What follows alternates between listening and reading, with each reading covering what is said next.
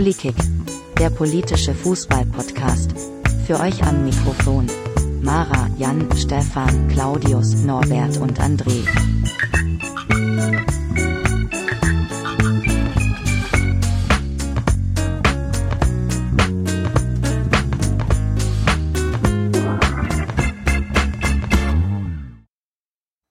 Hallo liebe Hörer, willkommen zu Politik. Heute ist ähm, Folge 6. Mit mir dabei heute mal wieder der Jan. Mich kriegt ihr nicht so schnell los. Hi. Auch der André ist wieder dabei. Jawohl, willkommen zum Podcast mit dem besten Intro-Jingle aller Zeiten. Ganz genau. Und der Norbert ist heute auch mal wieder da. Ja, endlich habe ich es mal wieder geschafft. Wir haben äh, jetzt vor der Europawahl ein paar Fragen für so Wahlprüfsteine an verschiedene Parteien geschickt. Und ähm, passenderweise ist es ja derzeit ein ganz großes Thema, jetzt wo der Wahlomat offline gegangen ist. Günstigerweise äh, ist der Jan bei der Bundeszentrale für politische Bildung beschäftigt und kann uns da jetzt mal so einen kleinen Einblick geben, was da denn jetzt eigentlich aktuell Sache ist und worum es da geht. Genau, also erstmal natürlich eine kleine Einführung des Wahlomatens. Ich denke mal, wir kennen alle ihn, aber trotzdem für die Zuhörer und Zuhörerinnen, die den Wahlomaten nicht so gut kennen. Also es ist so, dass verschiedene äh, Thesen abgefragt werden in diesem Fall zur Europawahl 38 und man kann als ähm, User oder Userin kann die zustimmen, ablehnen oder auch sich neutral gegenüber diesen positionieren. Am Ende von diesen Thesen können dann die Person frei entscheiden, welche Parteien, hier aber nur bis zum acht Parteien, ähm, wir unsere eigenen Positionen halt abgleichen wollen. Und hier äh, liegt tatsächlich der größte Kritikpunkt und das schon sehr, sehr lange.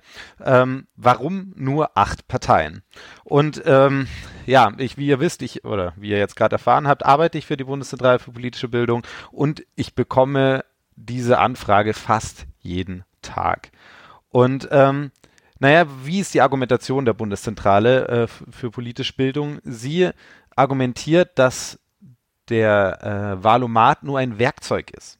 Also ein Werkzeug, um die eigene Wahlentscheidungsfindung irgendwie zu begleiten, aber halt keine Wahlempfehlung. Ich gehe auch so weit, dass das falsch wäre, wenn der Wahlomat eine Wahlempfehlung wäre. Und das ist der Wahlomat ganz klar nicht. Deswegen soll der die Nutzerin selbst festlegen, welche Parteien verglichen werden sollen. Das finde ich tatsächlich eine verständliche Argumentation und auch ziemlich gut. Was ich aber selbst kritisiere, ist diese Obergrenze. Ähm, einfach weil es unpraktisch ist.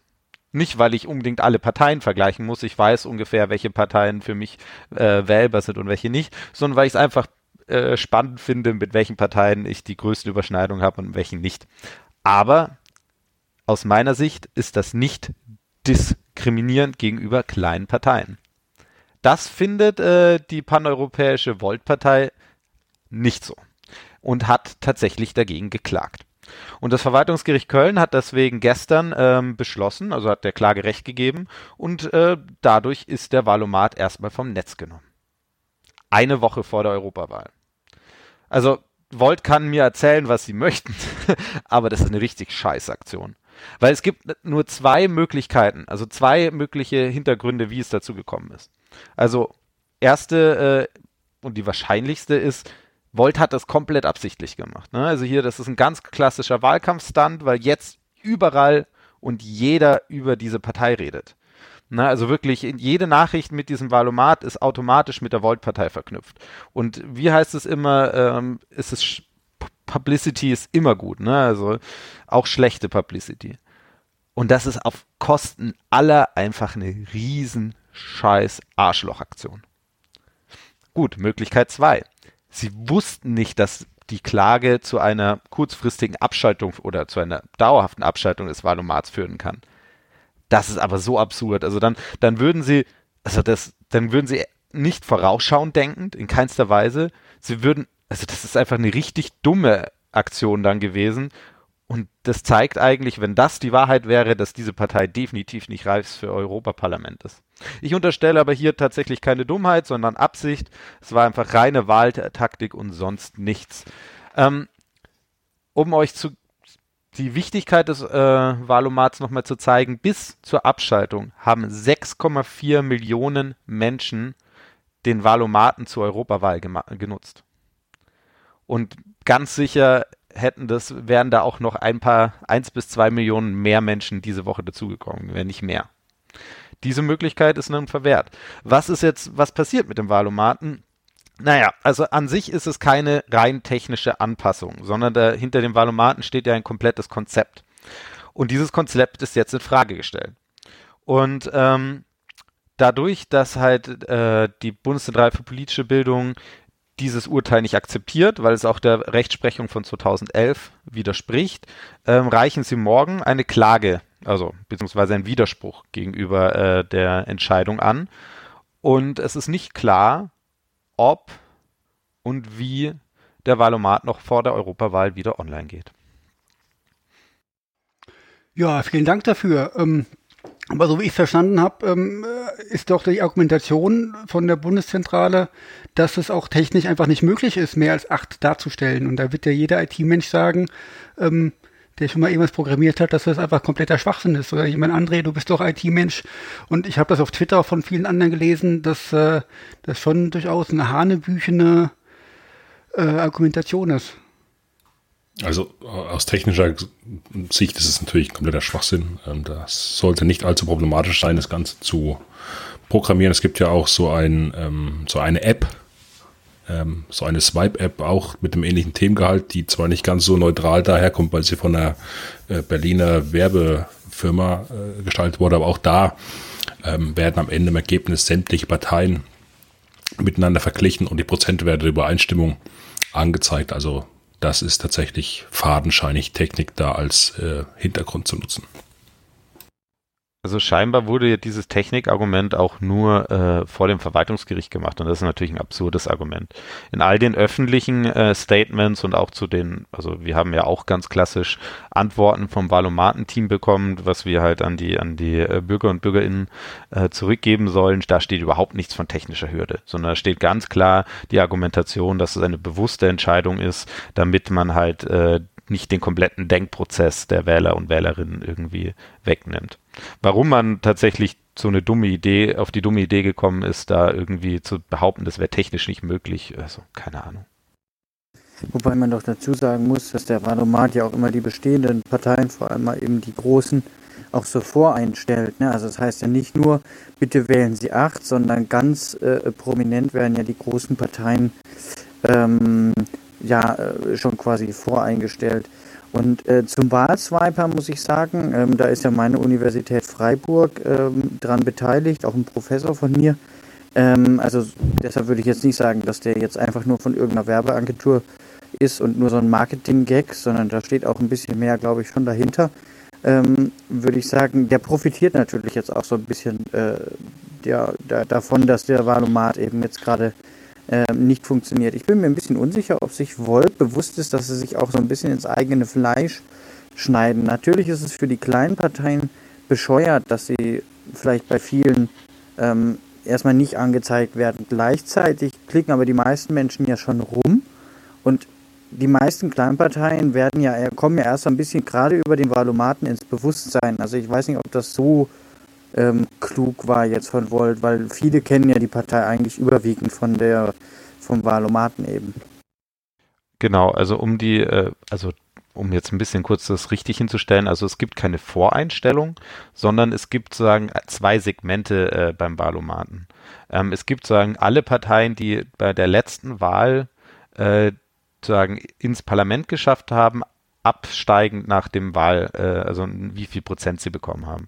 Das heißt, tatsächlich ist äh, bei dem Wahlomat zum Europaparlament jetzt auch zum Beispiel die ähm, die Piratenpartei ähm, oder auch die ÖDP ähm, oben angesetzt. Also dass man halt sehen kann, äh, also welche Parteien schon im Parlament vertreten sind. Diese sind aber nicht voreingestellt. Also das heißt, die werden zwar anders dargestellt, aber man muss diese tatsächlich trotzdem aktiv anklicken. Ähm, das, die sind halt nicht, nicht voreingestellt.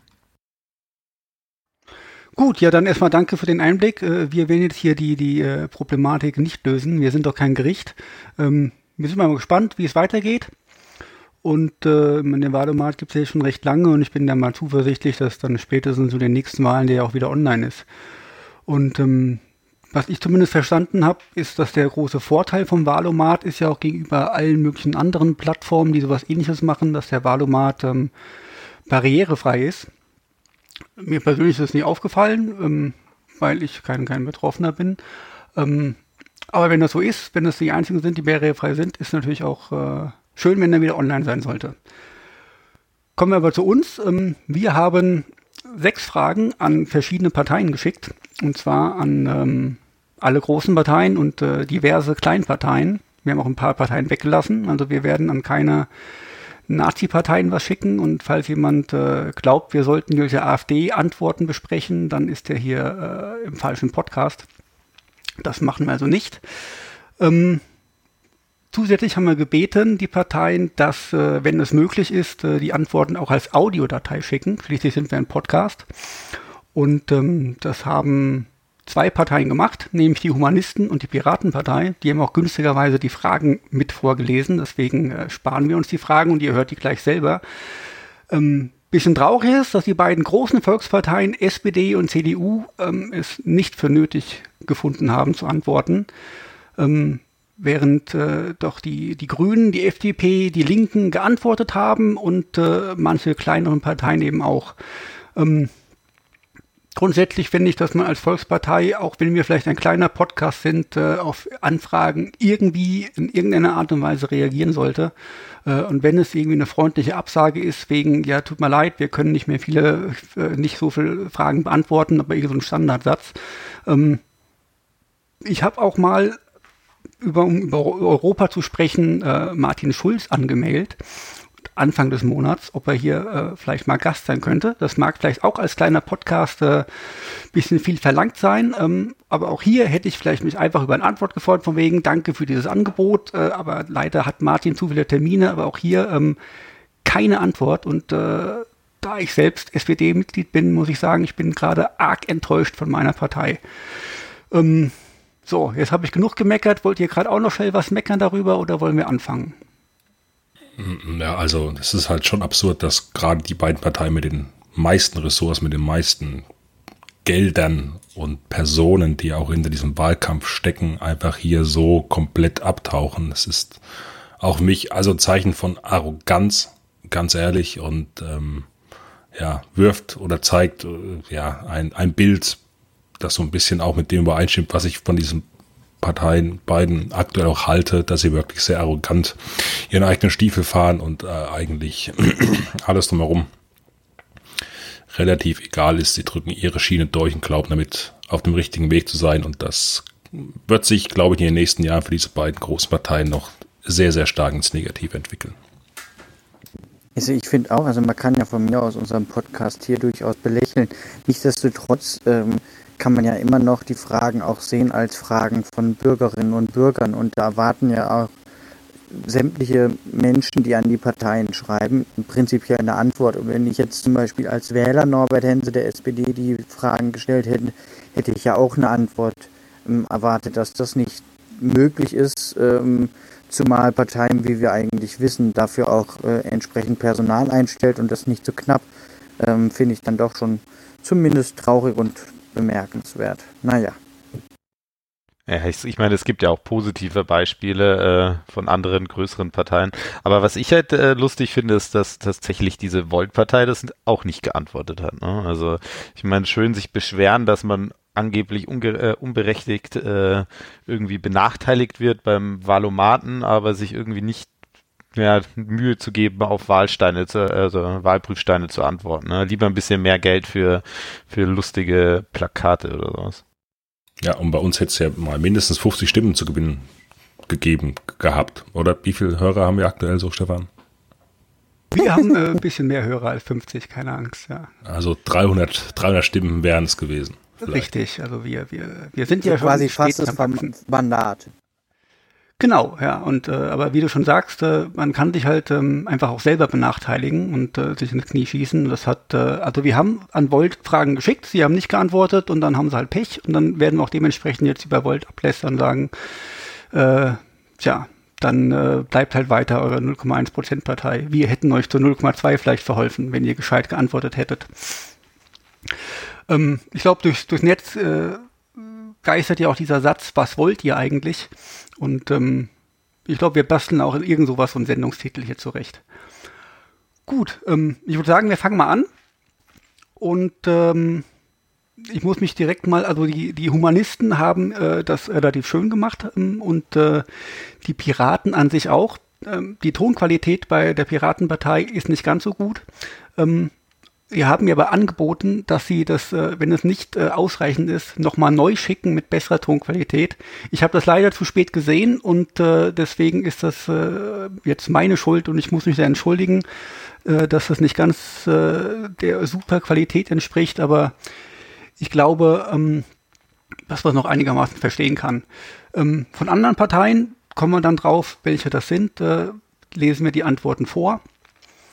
Und ähm, ich fange jetzt mal an mit Frage 1. Äh, die Humanisten lesen uns die Frage vor und antworten auch gleich.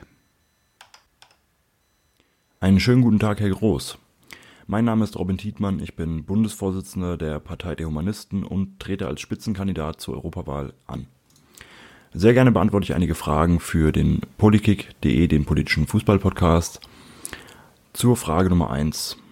Wie ist Ihre Meinung zur Völkerverständigung in Europa durch den Fußball bzw. durch den Sport allgemein?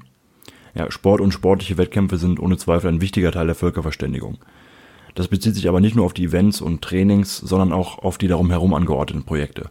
Viele Vereine und Städte unterhalten Partnerschaften und Austauschprogramme und darüber kommen viele junge Menschen das erste Mal mit anderen Nationen und Lebenswelten in Kontakt. Das ist in meinen Augen gelebte Völkerverständigung. Ich habe das selber erlebt. Ich habe selber lange Zeit in einem Tischtennisverein gespielt und bin darüber das erste Mal mit diesem Verein nach Frankreich gefahren, konnte dort die Partnerstadt besuchen und habe das erste Mal wirklich ähm, ja, Franzosen und französische Lebenswelten kennengelernt. So, soweit äh, unsere Frage ähm, und direkt die Antwort der Humanisten und äh, jetzt schicke ich direkt das Audiofile der Piraten hinterher. Wie ist Ihre Meinung zur Völkerverständigung in Europa durch den Fußball bzw. durch Sport allgemein? Schon in der Antike sind die Olympischen Spiele als Zeitraum des währenden Friedens geschaffen worden. Dies zeigt doch, dass neben dem sportlichen Wettkampf die Idee der Völkerverständigung die treibende Kraft auch bei der Einführung der Spiele der Neuzeit 1894 durch Baron Pierre de Coubertin war. Mittlerweile hat zwar der Kommerz vielfach die Oberhand gewonnen, das ursprüngliche Ziel eines Treffens der Jugend der Welt ist aber weitgehend erhalten. Und äh, das gilt somit auch als Ausgangspunkt für die heutige Betrachtung. Es kommt nicht von ungefähr, dass gerade der Fußball die beliebteste Sportart unter zu uns kommenden Menschen aus anderen Teilen der Welt ist. Hier kommen Teamgeist und Leistungswille zusammen. Soweit äh, von der Piratenpartei. Äh, falls es ähm, für euch dann doch ganz schlecht zu verstehen ist, wir werden auch äh, die Fragen und alle Antworten dann nochmal äh, auf unserer Website in einem extra Artikel äh, zum, zum Nachlesen ähm, natürlich bereitstellen. Ähm, die nächste Partei ist wieder eine, eine kleine Partei, und zwar ähm, äh, die äh, Lucke-Partei, die ähm, boah, wie heißen sie jetzt nochmal? Ich habe schon vergessen. Bernd Liberal, Lucke. Liberal-konservativen Reformer, genau. Die Liber Bernd Lucke und die liberal-konservativen Konform. okay. ähm, die, ähm, ich mache mich jetzt nicht drüber lustig. Äh, immerhin haben sie Antworten geschickt. Ähm, der andere liest uns das jetzt mal vor. Genau, also Bernd Lucke und die liberal-konservativen Reformer ähm, heißen sie, oder damit treten sie an zur EU-Wahl wenn es äh, nicht klappen sollte im Einzug, dann vielleicht äh, das nächste Mal beim ähm, Sommerfest der Volksmusik unterwegs. Muss man mal gucken. Vom Namen her wird es passen. Ähm, vorweg auch von mir, äh, ich habe mit dieser Partei nichts zu tun, äh, dafür keine Sympathien oder ähnliches. Ich bin hier nur als Vorlesebot für die Antworten vorgesehen. Vielen Dank für das Verständnis. Zur Antwort. Wir sehen den Sport, das heißt auch den Fußball als gute Verbindungsebene für alle Menschen in allen Ländern Europas, sich auszutauschen, auch um in einem produktiven Wettstreit der Sportler untereinander ein gutes Miteinander zu entwickeln. Okay, alles klar. Ähm, der Norbert wird uns jetzt noch die FDP vorlesen. Ja, Moment. So, da habe ich sie. Moment, das ist jetzt alles Sehr provisorisch hier bei mir. Ähm, da. Der Sport allgemein und gerade der Fußball können zur Völkerverständigung beitragen und haben dies historisch wiederholt bewiesen. Dies ist allerdings kein Automatismus. Wichtig sind begleitende und unterstützende Maßnahmen durch die Vereine und Verbände, etwa durch gemeinsame Rahmenveranstaltungen, die Räume zur Begegnung für Sportlerinnen und Sportler sowie Fans schaffen. Alles klar. Und dann wird uns jetzt noch der Jan äh, die Antwort der Grünen vorlesen. Genau. Ähm, Sport und Kultur haben einen festen Platz in Europa. Oh, habe ich das Richtige? Ja. Sport und Kultur haben einen festen Platz in Europa. Sport ist ein besonderes geeignetes Mittel zur Völkerverständigung. Es wird flächendeckend angeboten und ist generationsübergreifend. Regeln des Sportes werden überall verstanden. Begrenzungslinien des Spielfelds oder ein Pfiff des Schiedsrichter, Schiedsrichterinnen benötigen keine Muttersprache. Im zusammenwachsenden Europa ist Sport eine wichtige Lebenswelt. In Deutschland hat der Sport viel dazu beigetragen, dass die Menschen in Teilungszeiten von Bundesrepublik und DDR weiter begegnen konnten. Fußball ist somit eine Volksgeschichte. Die internationale Fußballligen finden länderübergreifend großes Interesse in Medien und Netzwerken, damit wird automatisch Interesse an anderen Menschen, Staaten, Regionen und Städten geweckt. Über den sportlichen Wettbewerb hinaus. Auch im Sport zeigt sich, die europäische Freizügigkeit hat zu einer, einer großen sportlichen Qualität im Fußball geführt. Wir begrüßen besonders, der israelische Fußball hat aus den bekannten politischen Gründen einen festen Platz in den europäischen Wettbewerb gefunden. So, vielen Dank. Ähm, wir haben auch eine Antwort der Linken bekommen. Allerdings sind die Linken nicht auf unsere Fragen eingegangen, sondern die haben uns nur einen, einen Antrag äh, von, von der äh, Fraktion, äh, von der Linksfraktion im Bundestag geschickt, einen Entschließungsantrag zur, äh, zum Sportbericht der Bundesregierung. Und ähm, da wird bestenfalls das gestreift, äh, was wir gefragt haben. Und ähm, deswegen gehen wir da gar nicht so explizit drauf ein. Wir werden das alles äh, auch in den Artikel schreiben. Ähm, das könnt ihr euch später durchlesen. Wir haben auch noch ein paar kleinere Parteien, die haben auf alle Fragen allgemein geantwortet. Ähm, das lesen wir dann durch, nachdem wir alle Fragen äh, mal durchgegangen sind. So, jetzt sind wir bei Frage 1 fertig. Ähm, ja, ähm, stopp, stopp, stopp. Ja. Frage 1 ist eigentlich ein gutes Thema, weil es auch, ein, ich meine, ein tagesaktuelles Fußballthema tatsächlich heute ja ist äh, bezüglich Völkerverständigung und übergeordneten Verbände, die dazu führen, äh, dass man ja Begegnungsstätten schafft, auch durch internationale Wettbewerbe. Und äh, heute kam mir der Fall hoch ähm, mit äh, Henrik Mkitarian, wird er so, wie wird er ausgesprochen?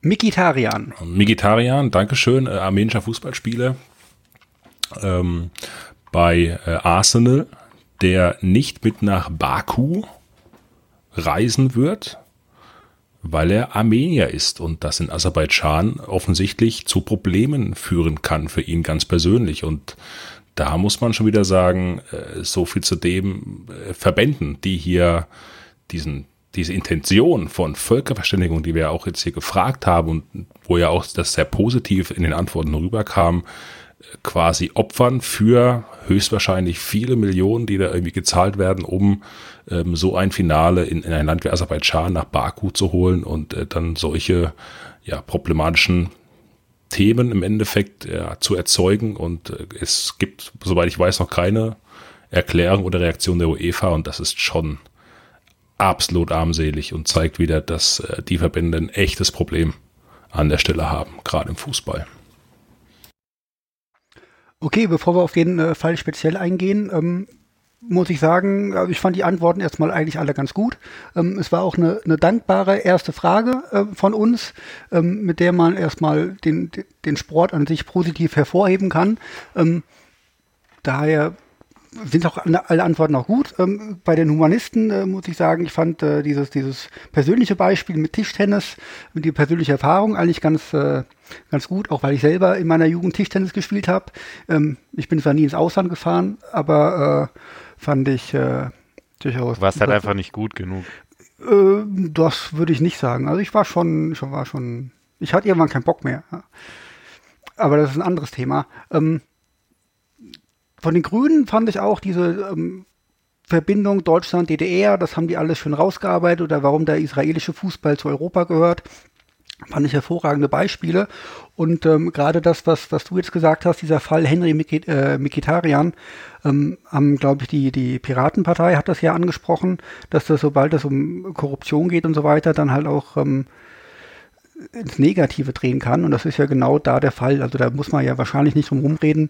Äh, Aserbaidschan oder beziehungsweise da der, deren Präsident, der bezahlen dafür, dass die UEFA ähm, das Endspiel da austrägt, damit der dortige Regierungschef sich mit äh, glänzenden Sportveranstaltungen äh, brüsten kann. Ja, so ist das ja in, in vielen derlei Ländern. Ich meine, äh, wir wissen ja mit äh, WM in Russland und äh, Katar und wie weiter, dass das jetzt äh, regelmäßig der Fall ist. Ja, das ist mein Statement dazu. Jan, Norbert? Ja, ich wüsste jetzt nicht, was ich da noch ergänzen sollte. Ähm, wie, wie du gesagt hast, es war eine relativ dankbare erste Frage, wo man auch relativ allgemein problemlos, ich denke, da sind wir uns fast alle einig, ideologieübergreifend, ähm, was, was Nettes über den Sport sagen kann. Ja, und vor allem ist doch ganz klar, zeigt sich ja auch wieder unser Thema unseres Podcasts. Ne? Also alle Parteien haben, also die geantwortet haben, haben begriffen oder wissen, dass Sport halt einfach auch Politik ist und dass äh, Sport immer auch eine politische äh, Ebene hat. Und das finde ich tatsächlich auch, selbst die Lucke-Partei hat ja, also die haben ja auch irgendwie erstaunlich schnell geantwortet, muss ich, also die hätten auch richtig beschissen antworten können und das war tatsächlich auch ganz vernünftig. Äh, schön ist tatsächlich äh, die Antwort der Grünen äh, im Bereich auch hier von Israel, ähm, weil tatsächlich äh, das ein ganz großes Problem ist. Ähm, insgesamt für israelische äh, Sportadler und halt auch Teil des afrikanischen äh, oder beziehungsweise des afrikanisch-asiatischen und des sogenannten Nahen Osten zu sein, wo halt einfach keiner mit denen spielen möchte, im wahrsten Sinne des Wortes. Und deswegen ähm, gefällt mir hier auch die äh, grüne Antwort tatsächlich ähm, am besten. Okay, dann würde ich sagen, äh, gehen wir einfach mal weiter zu Frage 2. Ähm, ich spiele die wieder ab und wir fangen wieder mit den Humanisten an. Zu Frage Nummer zwei. Wo sehen Sie Möglichkeiten, den Sport dahingehend zu fördern und zu unterstützen, dass die europäische Völkerverständigung voranschreitet? In vielen Kommunen fehlt es an den Mitteln, um Sportvereine weiter aufrechtzuerhalten. Wir haben momentan einen ziemlich starken Fokus auf die Spitzensportförderung. Das ist sicherlich richtig, da diese auch im Licht der Aufmerksamkeit steht und wir darüber auch internationale Wettkämpfe austragen, was ja auch wieder zur Völkerverständigung beiträgt. Aber gerade in den Kommunen braucht es auch weiterhin genügend Mittel, um die wichtige Vereinsarbeit fortführen zu können. Denn für Kinder ist das eine sehr gute Beschäftigung in der Freizeit und hilft bei ihrer persönlichen Entwicklung durch den Sport an sich und die sozialen Aspekte drumherum, zu denen definitiv auch die Völkerverständigung zählt. Auf dieser Ebene wird der Grundstein für einen erfolgreichen Spitzensport gelegt. Sie darf deshalb auch nicht vernachlässigt werden. So, und dann machen wir direkt mit, den, äh, mit der Piratenpartei weiter. Wo sehen Sie Möglichkeiten, den Sport dahingehend zu fördern und zu unterstützen, dass die europäische Völkerverständigung voranschreitet? Das fängt schon ganz in der frühen Jugend an. Schon von Kindesbeinen an ist es mit oder ohne eine Vereinszugehörigkeit möglich, einen Sport auszuüben. Kaum eine Rolle spielt da die Zugehörigkeit zu einer finanziellen oder ethnischen Schicht. Vereine verstärken zumeist diese Form der gesellschaftlichen Integration. Nicht nur die sportliche Betätigung steht dabei im Mittelpunkt, sondern auch die soziale Interaktion. Hier werden die Grundlagen für das allgemeine gesellschaftliche Zusammenleben gelegt. Dies gilt für den kleinen Dorfverein genauso wie für die europäischen Spitzenvereine. Unterstützen kann das die öffentliche Hand dadurch, dass viele ehrenamtlich Tätige in der Ausübung unterstützt werden. Ein europaweites, bedingungsloses Grundeinkommen würde auch helfen, sich vollends auf eine derartig gesellschaftlich so wichtige ehrenamtliche Tätigkeit zu konzentrieren. Aber auch die Vereine an sich brauchen Unterstützung bei ihren Investitionen in Plätze. Unterkünfte und Ausstattung. In großen Kommunen mit entsprechenden Haushaltsansätzen klappt das ganz gut. In kleineren, ohne große Möglichkeiten zur Einnahmeerzielung, ist es schwieriger. Hier muss dann die übergeordnete Ebene die Mittel zur Verfügung stellen. Dabei ist nicht der Leistungsgedanke zu fördern, sondern die persönliche Entwicklung, die auch beinhaltet, zu erkennen, dass alle Menschen gleich sind. Soweit die Piraten. Ähm, dann würde ich sagen, ihr drei lest jetzt einfach direkt äh, nacheinander Lucke, FDP und Grüne vor. Genau, LKR.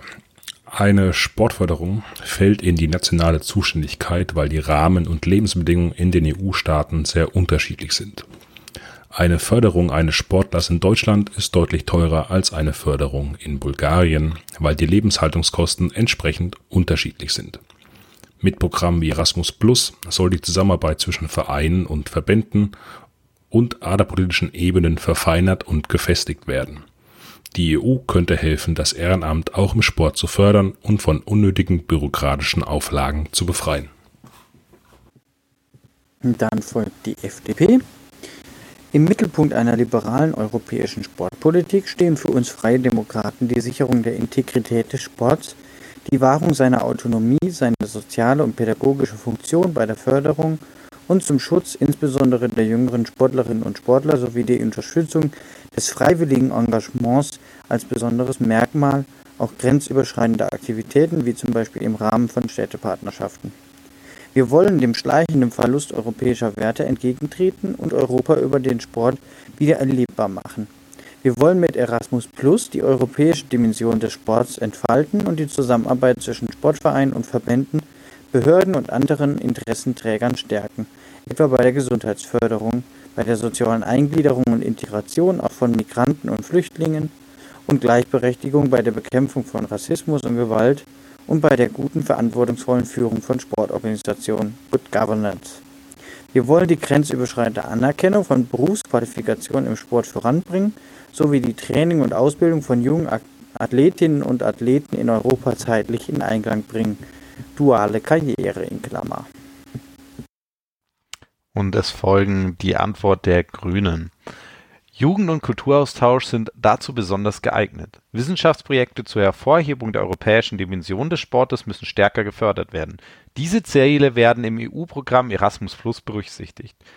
Die neue Kommission muss hier stärker entbürokratisieren, damit die Projekte noch passgenauer für Sport und Bewegung genutzt werden können. Aber die Sportentwicklung benötigt auch europäische Leitplanken. Daher muss es in Europa auch einen klaren Kurs gegen Doping, Korruption, Spielmanipulation sowie gegen Rassismus und Diskriminierung geben. Deutschland muss hier die deutsche Ratspräsidentschaft 2020 nutzen, um glaubwürdige Maßnahmen mit der EU-Staaten abzustimmen. Der Sport sollte seine Vorbildsfunktion nutzen. Prominente SportlerInnen sollen sich klar zugunsten Europas und für die gemeinsame Idee des Sportes einsetzen. So weit, so gut. Ähm, die Frage war vielleicht ein bisschen missverständlich formuliert. Ähm, ich wollte da natürlich wissen, was man so europaweit machen kann. Ähm, es gab natürlich ein paar Antworten, die äh, das äh, sehr kommunal gesehen haben. Das ist auch in Ordnung. Ja, ich meine, die, die, im Grunde geht es um die europäische Völkerverständigung und äh, die Frage zielt ja nicht auf ganz Europa ab. Trotzdem fand ich äh, die Antwort der Grünen und der FDP mit Erasmus Plus und grenzüberschreitend und so weiter und so fort ähm, mit am besten eigentlich. Wobei Erasmus Plus hatte, glaube ich, auch die Lucke-Partei tatsächlich ja, dann angesprochen. Will ich das nicht verschweigen. Ja, also Erasmus Plus, also das, diese Erasmus Plus-Nennung fand ich sehr toll. Also das zeigt erstens Verständnis, äh, was es schon gibt, und es zeigt eigentlich auch, wie stark sich Lucke äh, sich auch schon ähm, sozusagen an die Institution angepasst hat. Finde ich irgendwie sehr schön. Ähm, und ich bin sehr großer Fan davon, alle Erasmus Plus Programme zu stärker äh, zu machen und auch stärker zu bewerben. Deswegen eine sehr, sehr schöne ähm, Antwort da auch. Ja, also gerade Erasmus-Programme kann man ja nicht bekannt genug machen. Wir kennen das ja von Studierenden schon, aber die wenigsten wissen zum Beispiel, dass es auch als Auszubildende geht tatsächlich. Ne? Also in, im, im, in einem anderen EU-Land als Auszubildender ein paar ja, Lehrmonate oder sogar Lehrjahre zu verbringen. Auch klar gut gefallen hat mir tatsächlich äh, die BGE-Nennung der Piraten. Also das ist halt, das klingt jetzt irgendwie doof, aber tatsächlich stimmt es schon. Also, also allein der Großteil der Arbeit in Vereinen flächendeckend wird von Ehrenamtlern und Ehrenamtlerinnen gemacht. Und äh, da muss es eine bessere Förderung und bessere Unterstützung auch geben. Und da finde ich es tatsächlich schön, äh, dass, dass die Piratenpartei äh, sich so weit verändert hat, äh, dass das BGE hier ganz selbstverständlich als ähm, Forderung auch eingeflossen oder einfließt. Also grundsätzlich wollen ja scheinbar auch alle den Gedanken an sich fördern, ja, ob das jetzt, äh, wie gesagt, bei solche Programme ist wie Erasmus Plus oder ähm, die Stärken des Ehrenamts an der Stelle, ähm, über vielleicht auch finanzielle Themen. Das finde ich sehr spannend, ähm, weil es doch eher unerwartet in, an meinen Augen offen pro aktiv hier angegangen werden soll, die Förderung durchzuführen, egal ob das jetzt ja weitere Gelder bestimmt oder nicht, das könnte ich mir bei Parteien wie der FDP zum Beispiel schon anders vorstellen, aber es ist ja auch Wahlkampf. Gut, alles klar. Ähm, ganz grob ist aber einigermaßen Einigkeit, ja, ähm, bei allen Parteien. Das finde ich eigentlich auch ganz okay. Also alle haben ein bisschen die Problematik auch erkannt und dass das gefördert werden muss. Ähm, was ich vielleicht auch ganz am Anfang hätte sagen können, warum wir dieses Thema überhaupt machen, ähm, warum wir Fragen gestellt haben. Wir haben in die Wahlprogramme, die Europawahlprogramme der Parteien reingeguckt. Zugegeben nur in die der Großen. Ähm, und äh, über, über Sportpolitik stand ähm, außer bei der FDP ein kleiner Absatz, ein kleiner Absatz ähm, überhaupt nichts drin. Und ähm, nur deswegen haben wir überhaupt Fragen gestellt. Gut, gehen wir zur Frage 3, würde ich sagen. Und wir starten wieder mit den Humanisten. Zur Frage Nummer 3. Viele Millionen Kinder und Jugendliche sämtlicher Nationalitäten sind gemeinsam in Sportvereinen aktiv. Hier wird hervorragende Integrationsarbeit geleistet. Wie sehen Sie die Möglichkeit, dies auf europäischer Ebene zu stärken und auszubauen? Ja, da stimme ich der getroffenen Aussage definitiv zu. Sport und Sportförderung haben eine wichtige integrative Komponente. Sport ist ein essentieller Bestandteil jeder Gemeinschaft und der Aspekt des gemeinsamen Trainings und Wettbewerbs schweißt Kinder und Jugendliche zusammen. Da ist es dann egal, welcher Nationalität jemand angehört, im Sport arbeitet man zusammen. Sportpolitik ist in unseren Augen aber Ländersache und muss auch als solche von diesen geregelt werden. Auf europäischer Ebene kann man da höchstens einen Rahmen zur gemeinsamen Kooperation in der Sportpolitik zwischen den Ländern schaffen, innerhalb dessen sich diese dann miteinander austauschen können, voneinander lernen können oder auch aneinander anpassen können. Zusätzlich dazu könnte man auch über die Einrichtung eines europäischen Sportteams oder mehrerer europäischer Sportteams nachdenken. Das müsste aber ähm, aus Initiativen aus den Ländern herausgehen. Und dann machen wir weiter mit den Piraten. Viele Millionen Kinder und Jugendliche sämtlicher Nationalitäten sind gemeinsam in Sportvereine aktiv. Hier wird hervorragende Integrationsarbeit geleistet. Wie sehen Sie die Möglichkeiten, dies auf europäischer Ebene zu stärken und auszubauen? Der Austausch zwischen den Nationen muss auch in den Vereinen ein Ziel sein. Besuche beispielsweise bei und von Vereinen aus europäischen Partnerstädten sind dabei hilfreich. Dafür sollten die Voraussetzungen zur Erlangung von europäischen Fördermitteln entsprechend offen gestaltet werden.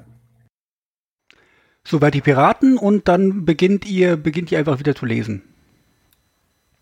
Genau, kommen wir zur LKR. Besonders auf kommunaler Ebene zeigt sich, dass Sportvereine eine hervorragende Integrationsarbeit leisten. Der sportliche Wettstreit auf europäischer Ebene schafft Attraktivität der Vereine für die Sportler, weil Vereine die Basis zu internationalen Treffen sind. Sport verbindet und baut Hemmnisse ab, denn die Aufgaben sind für alle Teilnehmer der sportlichen Wettkämpfe gleich. Die EU könnte die Zusammenarbeit der Vereine über die Grenzen hinweg fördern. Haben wir die FDP. Ähm, Vorbild könnten hier die Maßnahmen des deutschen Programms Integration durch Sport sein. Insbesondere bei der Aktivierung von Migrantinnen für Sportvereine und insbesondere dem Ehrenamt gibt es noch viel zu tun. Wir Freie Demokraten wollen außerdem einen EU-Binnenmarkt für gemeinnützige Organisationen schaffen.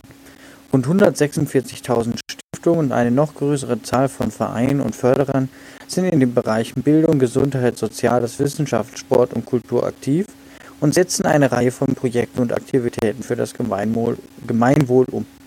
Doch EU-grenzüberschreitend ist die Anerkennung des Gemeinnützigkeitsstatus von Spendenquittungen und Kooperationen noch immer problematisch. Wir wollen daher einen europäischen Binnenmarkt schaffen, der die noch bestehenden Hürden für grenzüberschreitende Förderungen und Kooperationen abbaut. Im Zuge dessen fordern wir auch die Schaffung eines europäischen Vereinsrechts als zusätzliche Alternative zu nationalen Vereinsformen. Genau, im Anschluss natürlich die Grünen wieder. Ähm, Sportvereine haben ihre Wurzeln vor Ort und in der Region. Dort müssen Unterstützung und staatliche Förderung stattfinden. Oft zeigt sich die große Vielfalt und Entstehungsgeschichte bereits in den Vereinsnamen. Nachwuchs und Jugendarbeit leben auch von Tätigkeit und Engagement der Personen im Verein. hauptberuflich oder ehrenamtlich. Hier sind Menschen mit Migrationshintergrund leider noch unterrepräsentiert. Dabei muss es noch stärker als bisher Maßnahmen und Programme zur Förderung der Vereinsarbeit und des bürgerschaftlichen Engagements geben. Die Freiwilligendienste müssen ausgebaut werden und wir begrüßen sehr, dass der Deutsche Olympische Sportbund als Dachorganisation von 27 Millionen Sportmitgliedern in Deutschland einen Wahlaufruf zur Teilnahme an der Wahl des Europäischen Parlaments veröffentlicht hat. Wir Grünen würden es besonders begrüßen, wenn es auch Wahlaufrufe durch Sportvereine geben würde. So, ja, vielen Dank. Ähm, mir ist jetzt hier nichts super positiv oder sogar super negativ aufgefallen. Ähm, ich würde hier mal einfach an euch abgeben. Also, mein Wahlaufrufe von mir aus, aber ist jetzt nicht so sensationell, oder? Also, das wünsche ich mir eigentlich von sämtlichen ähm, Vereinen und Organisationen, dass sie sich auch an der politischen Filmsbildung einfach beteiligen und ihre Mitglieder dazu aufrufen. Ähm, was ich interessant fand, dass, dass man dieses Vereinsrecht harmonisieren will, wie es die FDP fordert. Ob das jetzt wirklich hilft, ist dann immer irgendwie die Frage, weil zugleich muss es ja auch irgendwo ähm, Ländersache zwangsläufig sein.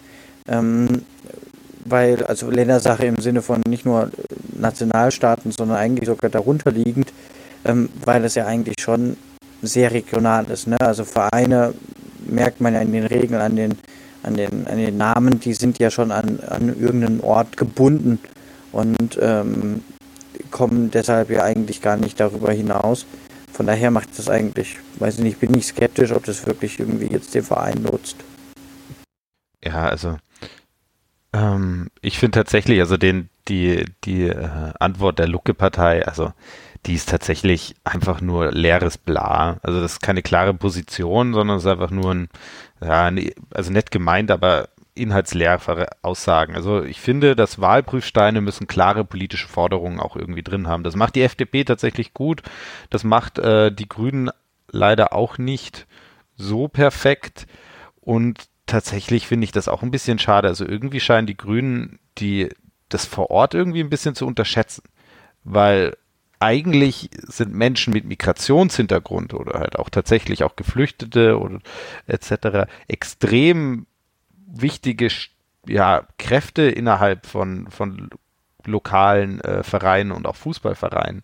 Also eben zwar klar Verbandsebene und wenn man wenn man sagen noch noch höher schaut, ja, da gibt es eine Unterrepräsentation, aber insgesamt in den Vereinen finde ich tatsächlich, dass da vorbildliche Arbeit auch äh, gemacht wird und dass da die Rolle von Menschen mit Migrationshintergrund ein extrem wichtige ist. Vor allem, wenn man bedenkt, dass es ja tatsächlich in Deutschland, also allein bei uns in der Ortenau hier, fallen mir da diverse Vereine ein, sowohl in meiner Heimatstadt Kehl, auch in ein paar anderen äh, Städten und Gemeinden, es ja wirklich Vereine gibt, die dann auch ähm, aus welchen Kultur- und äh, Nationalitätenkreisen auch immer auch geprägt sind. Also dass es dann wirklich quasi einen türkischen Fußballverein gibt oder einen mit, was weiß ich, keine Ahnung, welchen Nationalitäten und Kulturen. Also von daher ähm, würde ich sagen, dass was die Vereinsarbeit angeht, da würde ich dir ziemlich recht geben. Ähm, da ist eigentlich, da ja, äh, sind Migrantinnen und Migranten eigentlich schon immer angekommen. Aber ich glaube, alle sehen auch den integrativen Charakter, ähm, den tatsächlich Sport hier an der Stelle bietet.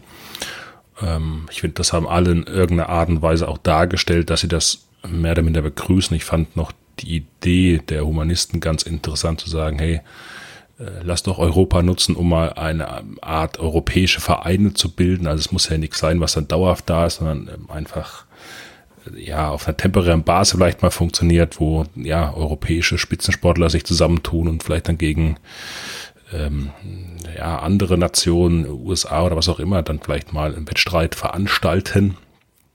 Wüsste auch nicht, dass es sowas in der Form aktuell gibt. Es gibt es beim Golf tatsächlich. äh, wie heißt das nochmal, dieses Golfturnier äh, Europa gegen die USA? Ja, weil halt kein anderes Land Ryder äh, Cup heißt das im, äh, im, äh, im Golf. Und das ist dann hier, äh, genau, PGA of America und ist ein Joint Venture von PGA Europe Tour. Und da ist tatsächlich ähm, Spielen spielen Europa gegen die USA. Nur weiß ich nicht, ob jetzt Golf so den integrativen Charakter hat wie vielleicht andere Sportarten. Ich habe selber ja mal, ähm, vielleicht aus dem Nähkästchen geplaudert, mal Golf probiert. Ich habe angefangen in so einem Schnupperkurs. Und da äh, ist schon klar, welche Schicht sich da bewegt. Ja. Und ähm, da ist man eigentlich eher so unter sich, in Anführungszeichen, und aber das nur am Rande. Das verrät doch schon viel über deine Wahlabsichten, äh, André. Ähm, Golf. Übrigens, äh, wenn man andere Sportpodcasts hört, dann weiß man, dass der Ryder Cup bei den Damen der Solheim Cup ist, den äh, Dietmar Hopp äh, mal nach Deutschland geholt hat, nämlich nach Solheim. Ähm, so viel dazu. Aber du wolltest irgendwas sagen, Norbert. Ähm, ja, also ich würde schon sagen, dass was Integration angeht, tatsächlich Fußball mit der Sport ist, der einfach, ähm, glaube ich, ziemlich mit der, der, der am ehesten den Charakter hat. Also ich kenne keine Vereine in anderen Sportarten, sei es Handball, Tischtennis, Tennis selbst ist auch ziemlich elitär irgendwie, zumindest habe ich so den Eindruck. Ähm, der so, also keine andere Sportart ist, glaube ich, so integrativ. Ähm, von daher nimmt der Fußball schon eine ziemliche Sonderrolle ein. Ja, weil Fußball ist auch ultra, äh, naja, nicht barrierefrei, sondern ist halt einfach einfach so leicht zugänglich. Im Großen und Ganzen brauchst du auf der ganzen Welt kannst du spielen. Du brauchst einfach nur irgendetwas, was ein Ball ist. Also oder einfach eine Schweineblase. Genau, oder eine Dose tatsächlich auch, oder keine Ahnung was. Und äh, in ein bisschen besseren Dingen noch irgendwie Tore. Aber sonst kannst du Fußball und es wird auch auf der ganzen Welt so gespielt und das kann halt einfach jeder machen. Und deswegen ist Fußball das tatsächlich das Verbindendste. Und mein Vater macht das tatsächlich jetzt schon mehrere Jahre. Er macht seit äh, organisiert in dem Ort, wo ich ursprünglich herkomme, aus Bad Abbach, das ist so ein kleiner Kurort, organisiert er tatsächlich jedes Jahr ein internationales Sportturnier, wo Geflüchtete mit den Or äh, Vereinen vor Ort sagen ein freundschaftliches Fußballturnier äh, veranstalten, wo halt wirklich, also da spielen Menschen aus den unterschiedlichsten, unterschiedlichsten Nationen, gleichzeitig aber auch die Dorfvereine miteinander und das ist immer ein Riesenerfolg und macht richtig viel Spaß und diese integrale, integri, oh Gott, integrale, oh, na gut, das müssen wir rausschneiden. Dieser verbindende äh, Moment, äh, das bietet nur Fußball. Da muss ich gerade an Otto denken, ne? Rivre, Rivre, Rivre, südfranzösische Mittelmeerküste. Kenne ich nicht. Aber es ist natürlich ein interessanter Punkt. Also das äh, ist mir auch schon mal aufgefallen, dass ähm, beim, beim Handball oder beim Eishockey ähm, hast du nicht so die, die Durchmischung der Nationalitäten. Das ist schon dann doch hauptsächlich äh, deutsch geprägt. Ähm, bei Einzelsportarten, also Tennis und Golf jetzt mal sowieso nicht, das ist sowieso ein bisschen Elite, aber wenn du halt nicht miteinander spielst, sondern gegeneinander, hat er sowieso nicht so den integrativen Charakter. Ähm, Basketball ist, äh, finde ich, äh, das ist genau wie, wie Norbert sagt, äh, wie, wie Jan sagt, ähm, Basketballkörbe, wenn die auch irgendwo rumhängen, da brauchst du einen Ball und den schmeißt du da rein, dann hast du, ähm, ist es, das ist auch wesentlich integrativer als, als, als Handball. Ähm, weil du triffst dich ja nicht mit den Kumpels auf der Straße und spielst Handball. Wobei ja so Bolzplätze, die irgendwo so auch eingezäunt sind, ähm, die Tore sind ja alle in Handballgröße meistens. Aber das habe ich noch nie gesehen, dass Leute sagen, komm, heute gehen wir mal Handball spielen. Insofern ein interessanter Punkt. Was mir hier auch aufgefallen ist bei der Frage, um darauf zurückzukommen, ist, dass ähm, doch viele ähm, das äh, auf, auf, auf nationaler und lokaler Ebene sehen, statt auf europäischer Ebene und äh, da nur so langsam in diese Richtung geschwenkt sind und damit äh, die nächste Frage eigentlich auch schon vorweggenommen haben ein bisschen. Deswegen wird die wahrscheinlich ein bisschen kürzer diskutiert. Gehen wir mal weiter zu Frage 4 ähm, und wir starten wieder mit den Humanisten. Zu Frage Nummer 4. Ist Sportförderung auf europäischer Ebene sinnvoll oder ist dies eher auf nationaler Ebene zu fördern? Naja, grundsätzlich sollte die Sportförderung Ländersache sein und nur der Spitzensport, der auf der Bundesebene stattfindet und in der herausragende Athleten dann die jeweiligen Länder vertreten, der sollte mit Bundesmitteln finanziert werden. Auf europäischer Ebene muss dieses Prinzip der Subsidiarität auch weiterhin gelten. Das bedeutet für uns, dass äh, es zwar einen europäischen Spitzensport geben sollte, der auch auf europäischer Ebene betrieben und dort finanziert wird, und in dem die besten Athleten der Länder dann Europa als Ganzes vertreten können. Aber grundsätzlich Sportförderung ist Ländersache. Und dann kommen noch die Piraten wieder. Ist Sportförderung auf europäischer Ebene sinnvoll oder ist es dies eher auf nationaler Ebene zu fördern? Sowohl auch. So kann sich die nationale Ebene auf die Unterstützung der Infrastruktur von Vereinen beschränken, die europäische Ebene auf alles das, was der Völkerverständigung dient. Aber auch das Programm Erasmus Plus Sport muss erweitert werden. Insbesondere die gleichberechtigte Förderung der Geschlechter von Menschen mit jeglicher Art von Beeinträchtigung oder auch der Kampf gegen Homophobie müssen mehr in den Fokus geraten. Okay, ihr lest wieder einfach vor, bitte. Jawohl, die LKR. Eine Sportförderung ist eher eine nationale Angelegenheit, weil die Rahmenbedingungen auch für die Sportler sehr unterschiedlich sind. Die EU könnte helfen, Hemmnisse einer Sportförderung abzubauen und eine internationale Woche des Sports als gemeinsames Projekt in allen EU-Staaten organisieren. So. Ähm, da sind wir mit der FDP, genau. Nationale Sportförderung soll weiter möglich sein. Wir wollen das auf der Grundlage von Artikel 164, äh, nee, 165 Absatz 4 Vertrag über die Arbeitsweise der Europäischen Union eingerichtete EU-Sportförderungsprogramm jedoch weiterentwickeln, ohne Doppelstrukturen zu schaffen. Wir wollen den Beitrag des Sports an der Regionalentwicklung mit Hilfe der EU-Strukturfonds verstärken, auch in Bezug auf die Förderung lokaler Sportinfrastruktur. Im Anschluss äh, die Grünen die Sportförderung auf EU-Ebene unterliegt seit 2009 den Vorgaben des Lissabon-Vertrages (Artikel 165). Äh, die finanzielle Förderung durch die EU darf daher nur unterstützend, koordinierend oder ergänzenden Charakter haben. Das ist auch gut so.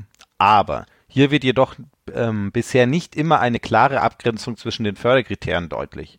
Daher fordern wir zur bessere Nachvollziehbarkeit der Sportförderung sowohl auf EU-Ebene als auch in Deutschland ein Transparenzportal. Eine finanzielle Förderung von Profisportarten mit Steuergeldern lehnen wir auch weiterhin ab. Wir setzen uns dafür ein, dass die kommerziell ausgerichteten Sportverbände wie IOC, FIFA und UEFA bei internationalen Sportveranstaltungen in Deutschland keine Steuerbefreiung mehr erhalten. Gut, also Steuerbefreiung ist sowieso so ein Thema für sich. Ähm, da bin ich ja dafür, dass sie nicht nur in Deutschland keine Steuerbefreiung erhalten, sondern überall. Ähm, ich fand ja die Antwort der Piratenpartei eigentlich ganz gut, ähm, die hier dann auch äh, ähm, wieder Sachen ins Spiel gebracht haben. Erstens, äh, das haben die hier wieder Erasmus Plus ins Spiel gebracht und auch ähm, was ich nicht ganz verstanden habe, ist äh, in Sachen Homophobie und so weiter und so fort, ähm, was da gefördert werden soll. Ich finde hier, hier könnte eher ähm, auf so sanktioneller Ebene irgendwas machen. Also wenn, wenn äh, eine, eine Gemeinschaft wie die FIFA oder sowas, also irgendwas Weltumspannendes, ähm, einfach sagt hier, wenn nicht irgendwelche Mindeststandards ähm, in irgendwelchen Ländern eingehalten, eingehalten werden, dann seid ihr halt leider nicht mit dabei. Und da sind wir ja auch wieder jetzt bei, bei, bei Aserbaidschan.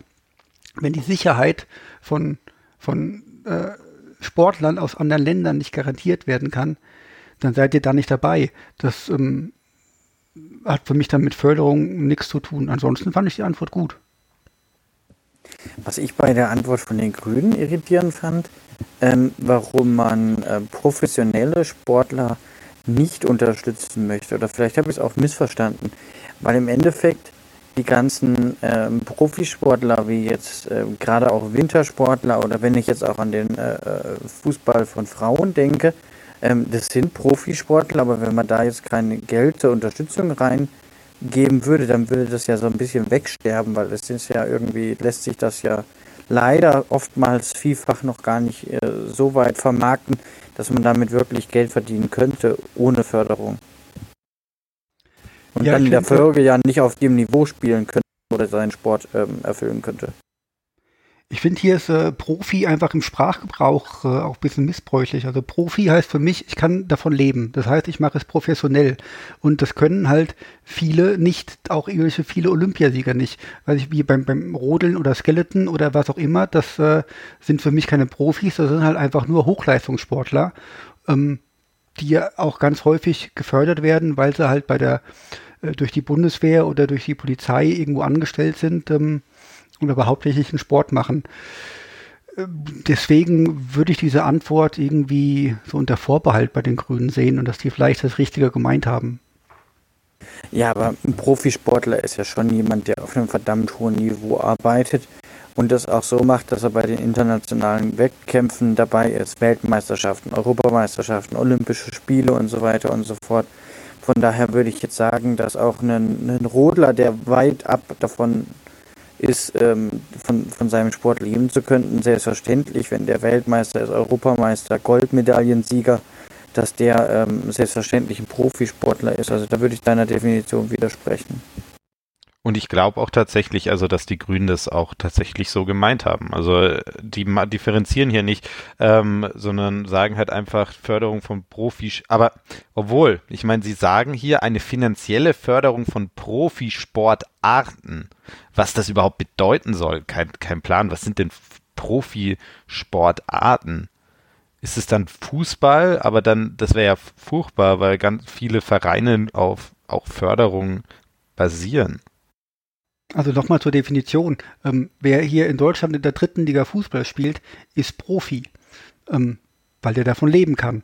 Ob wie gut er jetzt ist, mag jetzt dahingestellt sein, aber wenn du in der dritten Liga Fußball spielst, verdienst du immer noch mehr als äh, wahrscheinlich zwei Drittel aller Olympiasieger.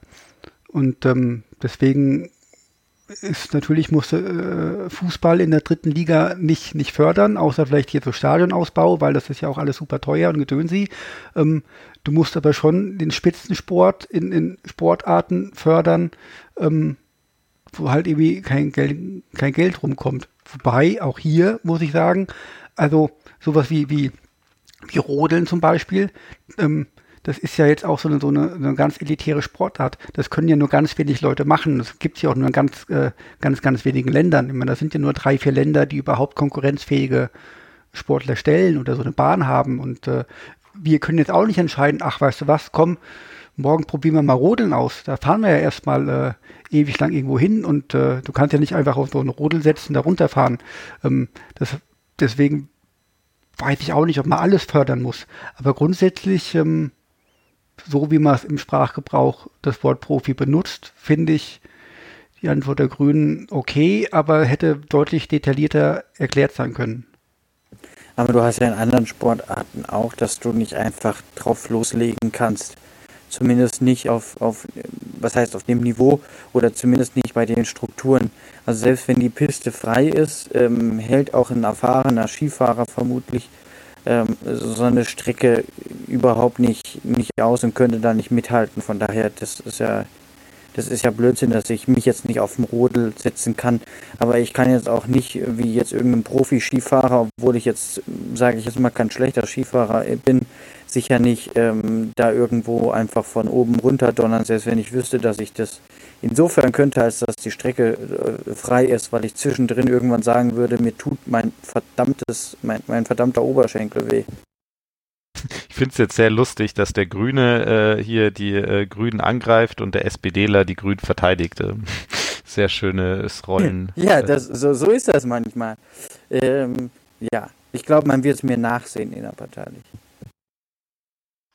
Ja, ich greife ja auch gern die SPD an und äh, ich glaube, mir wird man das nicht nachsehen, aber das macht ja auch nichts. André, willst du noch dazu was sagen? Ja, eigentlich ist alles äh, gesagt, ja. Man kann natürlich überlegen, ob man sagt, äh, gerade wenn es um Weltmeisterschaften geht, um olympiadische äh, Olympiade geht, ob eben solche Themen ähm, Sportler auf europäischer Ebene nochmal eine Sonderförderung gestalten sollten über die EU ähm, wenn dann eben vielleicht auch nationale ähm, Nachteile, Anführungszeichen, ausgeglichen werden können, die vielleicht durch äh, verschiedene strukturelle ähm, Unterschiede vorhanden sind, aber am Ende müssen sich halt die Staaten drum kümmern. Okay, also bisher waren die Fragen ja thematisch recht ähnlich. Wir machen jetzt mal, äh, die nächste Frage wird dann ein bisschen ganz anders und ähm, hört es euch einfach an. Wir starten wieder mit den Humanisten. Wird jetzt ein bisschen länger. Zur fünften Frage. Wie stehen Sie zu der Theorie, dass internationale Wettkämpfe zwischen Staaten bzw. Sportlern und Sportlerinnen, die Staaten repräsentieren, den Nationalismus befeuern? Naja, diese Theorie ist ziemlicher Unsinn. Sie lässt vollkommen die kooperativen Aspekte außer Acht und vermutet hinter jedem kompetitiven Charakter eines Wettkampfs immer per se eine verdächtige Art von Macht oder Gewalt und beschuldigt Fans. Tatsache ist doch aber, dass wir Menschen uns schon immer in Gruppen zugeordnet haben und als solche auch immer wieder miteinander konkurrieren und das immer wieder auf allen Ebenen. Also ob das jetzt das Nachbardorf ist, mit dem man zusammen äh, einen Zwist am Laufen hat und den dann auf dem Fußballplatz austrägt, oder ob das das Bundesland ist oder der Nachbarstaat. Solche Veranstaltungen sind immer auch eine spielerische Art, Konflikte zu lösen. Das ist jetzt erstmal nichts Schlechtes per se, sondern es erfüllt auch einen wichtigen Zweck. Schlecht wird es, wenn diese Konkurrenz in Rassismus und Gewalt umschlägt. Das ist aber nur selten der Fall und Soweit ich weiß, ist bisher weder Dortmund bei Schalke militärisch einmarschiert, noch haben sich beide von Deutschland abgespalten. Also ein bisschen mehr Ruhe und Gelassenheit würde diesem Diskurs darüber auch ganz gut tun, denke ich. Was allerdings stimmt, ist, dass Staaten den internationalen Spitzensport gerne auch immer wieder zur Imagepflege oder für Propagandazwecke nutzen. Das gab es in der Geschichte immer wieder und auch Nordkoreas Auftritt bei Olympia ist genauso einzuordnen. Diesen Aspekt darf man natürlich nicht außer Acht lassen, aber mit der hier geäußerten These des Nationalismus durch sportliche Wettkämpfe hat das nicht viel zu tun. Und weiter geht's mit den Piraten. Wie stehen Sie zu der Theorie, die internationale Wettkämpfe zwischen Staaten bzw. Sportler und Sportlerinnen, die Staaten repräsentieren, den Nationalismus befeuern? Das Thema war bis zur Fußball-WM 2006 in Deutschland nicht wirklich existent. Erst mit dem Aufkommen klar rassistischer Strömungen und deren Beförderung durch die ihr nacheifernde Politik wurde Nationalismus im Sport zu einem Problem, das beachtet wurde. somit sind es nicht die sportlichen Wettkämpfe, sondern die gesamtgesellschaftliche Entwicklung, die Nationalismus befördert.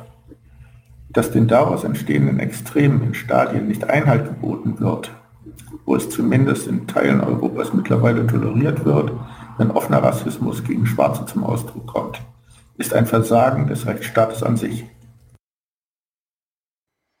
Okay, ihr lest wieder vor, bitte. Die LKR sagt dazu, richtig ist, dass von einigen Menschen die sportlichen Wettkämpfe besonders auch verbal missbraucht werden, wenn die Engländer gegen die Deutschen Fußball spielen. Selten wird differenziert, dass eine englische Mannschaft gegen eine deutsche Mannschaft Fußball spielt. Verkürzt heißt es oft, Deutschland schlägt England. Das ist eine verfremdende und überhöhte Darstellung eines mannschaftlichen Wettstreits. Ein Nationalismus als politische Aussage wird von normal denkenden Menschen durch den sportlichen Wettstreit aber nicht befeuert. Ähm, genau, von der FDP, jetzt muss ich gerade suchen, da. Ähm, gesundes Konkurrenzdenken gehört zum Sport dazu. Zum Fairplay gehören allerdings auch Grenzen im Konkurrenzdenken. Auf dem Platz und auf den Zuschauerringen.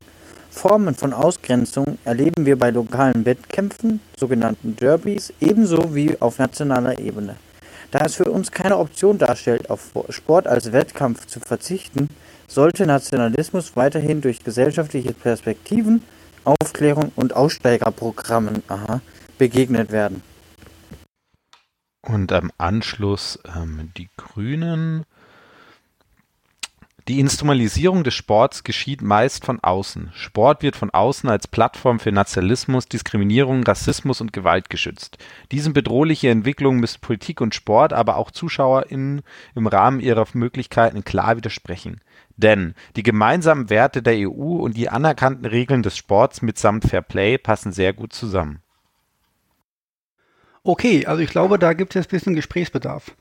Ähm.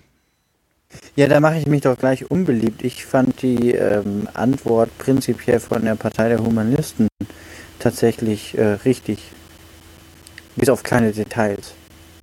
Aber die habe ich jetzt auch schon wieder vergessen. Darf ich dir da gleich super widersprechen? Ja, damit habe ich fest gerechnet, deshalb wollte ich damit also, ja auch so ein bisschen ja. aus der Reserve locken.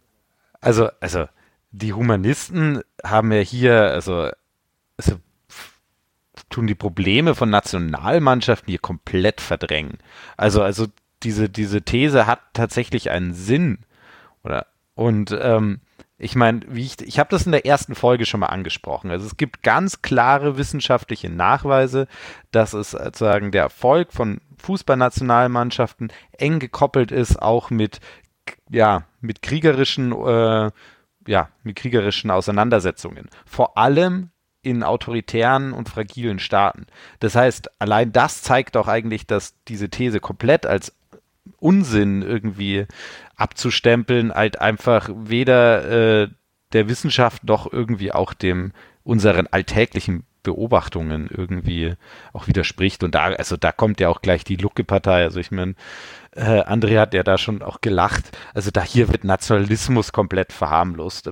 Also als würden normal denkende Menschen nicht irgendwie auf Nationalismus reinfallen. Ja, ganz im Gegenteil. Nationalismus, das Problem am Nationalismus ist doch halt, dass das kein Problem nur von, von Menschen ist, die nicht weit genug denken können. Ne? Also Nationalismus ist an, anschlussfähig für, für alle, alle Bevölkerungsgruppen. Äh, und das macht ihn ja eigentlich so gefährlich. Also was die Antwort von der, von der Lucke-Partei ähm, angeht, da gebe ich dir recht. Das ist ähm, schon ziemlich abwegig, auch das, was die FDP da mit Aussteigerprogramm ähm, sagt. Ich glaube, ich weiß, was sie, was sie meinen wollen. Aussteigerprogramme gegen rechts und so weiter, alles wichtig. Aber es klingt auch so ein bisschen, bisschen komisch. Wogegen, also man kann das noch vom Ton und äh, einigen Details der, der, der Humanistenantwort ähm, durchaus Kritik üben, da, wir, da sind wir wahrscheinlich uns auch relativ schnell einig. Aber die, die, die Grundthese, dass, dass es irgendwie ja, Nationalismus, äh, vom, also ich glaube, dass hier einfach äh, Folge und Ursache einfach umgedreht wird. Weil ich glaube, dass einfach nur ähm, Fußball- oder Sportereignisse für einen Nationalismus, der vorhanden ist, letzten Endes ein Ventil darstellen und nicht, dass die Ursache sind, dass der dann äh, äh kommt. Der ist ja dann trotzdem, trotzdem da und in, in den Leuten irgendwie drin verankert, warum auch immer. Ähm, aber dass, dass jetzt dem Fußball die Schuld zu geben, dass man irgendwie rassistische Übergriffe hätte, die gibt es ja auch dann, wenn, wenn weit und breit kein Fußball äh, zu verzeichnen ist. Also das finde ich dann schon ein bisschen einfach. Und wenn ich dann so eine Studie lese, wie, wie, wie die ähm, Universität Marburg, glaube ich mal, gemacht hat, die haben Leute gefragt vor der Fußball-WM, einfach nur gefragt, sind sie stolz auf Deutschland? Ja und nein was jetzt auch eher vielleicht ein bisschen dünn ist und Stolz auf Deutschland kann auch immer irgendwie alles Mögliche heißen. Und nach der WM, die natürlich auch für das deutsche Nationalteam unfassbar erfolgreich damals war, äh, mit dem Weltmeistertitel, glaube ich, war das sogar die WM, ja, dann, dann ja, war mehr Ja als Nein als vorher. Und deshalb ist der Nationalismus irgendwie äh, äh schuld an Hasse nicht gesehen. Also das finde ich, also da muss ich sagen, das ist wissenschaftlich schon ziemlich schwierig. Also rein aus der subjektiven Sicht äh, fand ich den Ansatz oder die Aussage bei den Piraten recht interessant mit äh, der Ausrichtung der WM in Deutschland 2006. Äh, weil für mich aus, aus der, wie gesagt, aus meiner persönlichen Sicht das schon eine Veranstaltung war, die tatsächlich in Deutschland Nationalismus ähm, gefördert hat ähm, die, die da wie ein Katalysator gewirkt hat und auch äh, durchaus in Folge eine AfD ähm, Prozente gewinnen konnte aufgrund dieses Nationalgefühls. Ich denke da an, an äh, solche Aktionen nach der WM wie äh, lasst eure Deutschlandfahnen äh, draußen bitte hängen, weil wir haben jetzt wieder tolles Nationalgefühl und wir sind ja wieder wer und wir fühlen uns ja alle äh, was schwarz-rot geil, ne? Wie hieß das von der von der komischen Zeitung mit den vier Buchstaben? Und ähm, ich würde das nicht einfach so abtun. Also ich glaube schon, dass natürlich so eine Veranstaltung vielleicht nicht die Ursache ist für äh, nationalistisches Ge Gedankengut, aber dass sie durchaus eben äh, eine Freisetzung fördern kann, damit offener umzugehen, es offener nach außen auszutragen und damit auch weiter zu verbreiten und zu normalisieren. Und das sehe ich schon dann als Problem. Und, und wie gesagt, für mich ist da definitiv die WM-Ausrichtung in Deutschland ein absolutes Top-Beispiel, was diese Thematik in Deutschland definitiv in meiner Sicht gefördert hat. Aber da gebe ich dir ja auch durchaus recht, ähm, dass das, das, aber das unterstützt ja eigentlich nur das, was ich gerade gesagt habe. Also da sind wir uns doch einig. Naja, also das große Unterschied ist, es normalisiert und macht es somit wieder äh, breiter zugänglich. Das heißt zwar, ja, es, wenn aber also wie du sagst, es wird erschafft keinen neuen Nationalismus. Ähm, Jein, also es trifft halt auf bestehende, ein bestehendes Grundgefühl, kann sich aber dann plötzlich besser wieder ausbreiten. Ne, wenn es plötzlich wieder voll okay ist, äh, voller Siegesbrunst und Euphorie eine Deutschlandfahne äh, schwenkend durch die Stadt zu ziehen, äh, dann ähm, hat das natürlich Auswirkungen auch auf die Mitmenschen und auf das insgesamt die Verbreitung von Nationalismus. Und tatsächlich würde ich frage ich mich, ob eine AfD in dieser Form ähm, mit ohne eine WM 2006 äh, so geben könnte, mit diesem starken Deutschlandbezug. Also ich glaube, jetzt wird schon gerade sehr spannend. Also jetzt den AfD-Erfolg an der WM 2006 festzumachen. Also wenn man jetzt so guckt, wo rechtspopulistische und auch rechtsextreme Parteien auf dem Vormarsch sind in ganz Europa, dann könnte ich mich jetzt nicht erinnern, dass das irgendwelche Länder gerade sind, die erstens ziemlich gut abgeschnitten hätten bei irgendwelchen Fußball-Weltmeisterschaften, noch, dass sie die im eigenen Land hätten. Also ne, Italien ähm, hat es ja schon lange nicht mehr so mit dem Fußballspielen äh, offensichtlich und auch so andere Staaten, ähm, ja, Polen, Bulgarien, Ungarn und so weiter, sind jetzt nicht als große Fußballnationen bekannt, insofern als dass sie da jetzt wie bei jeder WM der, der, der stärkste Angstgegner sein. Also ich glaube, das, das unterstützt doch eher meine These, dass es da eher was anderes gibt, was, was, was irgendwelche nationalistischen Tendenzen, die die Menschen haben, irgendwie ähm, rauskommen lässt und dass man da, wenn man da jetzt am Fußball rumdoktert, ähm, um es jetzt mal ganz so salopp auszudrücken, da einfach nicht da ansetzt, wo man ansetzen sollte, um, um dieses Pack in die Schranken zu weisen. Also jetzt muss ich auch mal reingrätschen. Äh, also der Norbert wird sich vielleicht noch erinnern, wenn er sagt, dass Italien lang nichts mehr mit Fußballspielen zu tun hat, wer denn äh, 2006 Weltmeister geworden ist in Deutschland. Ähm, dann, also für mich ist das, äh, also der André hat da durchaus recht, dass ähm, die, die WM 2006 hier mit dem Fähnchen Deutschland, äh, dass das so der Anfang war von diesem Fähnchenkram und ich würde jetzt nicht unbedingt sagen, dass das äh, der, der Grundstein des, des AfD-Erfolges war, aber ich könnte mir zum Beispiel vorstellen, dass äh, in, in Ostdeutschland die im Grunde so, so verloren waren und die irgendwie sich mal gedacht haben, wir werden hier als mal die Ossis und wir haben keine, keine Identität und äh, gerade im Osten wieder so, so, so ein Nationalgefühl aufkam und ähm, wir auch jetzt äh, im Osten sehen, dass die AfD da jetzt nicht stärker ist als im Westen, ähm, dass das durchaus seine Berechtigung hat. Dass es nicht allein dran schuld ist, ähm, ist auch klar. Ähm, bei den Humanisten fand ich es tatsächlich auch doof, dass sie das so kategorisch ablehnen. Äh, allerdings ist natürlich ähm, diese Derby-Sache und Derby-Hass ist jetzt auch nicht unbedingt großartig was anderes. Und äh, ob sie jetzt mit der Deutschland fahren, also vielen Leuten ist das nicht, ist das, ist das dasselbe, ob ich jetzt mit der Deutschland fahre, irgendwo rumlaufe, sage, Deutschland ist obergeil, oder ob ich mit einer, mit einer Schalke oder Dortmund fahre, rumlaufe, sage, hier, wir sind viel geiler als ihr. Ähm, und äh, ich will gar nicht wissen, ähm, wenn, wenn, wie der von den Humanisten sagt, äh, Dortmund ist noch nicht äh, militärisch einmarschiert auf Schalke. Wenn die das mal machen sollten, dann wird hier der Norbert als Schalke-Fan aber auch äh, militant und, und, und äh, greift zu den Waffen wahrscheinlich. Ja, aber nur ist doch bei solchen lokalen Vereinen ist doch, hast du doch keinen Bezug zur Nationalität erstmal ähm, ursächlich drin. Ich meine, du hast die Vereine, die, die Vereinsfarben, die Städte, ja, und ähm, hast da die Rivalität aus was weiß ich für, für Gründen.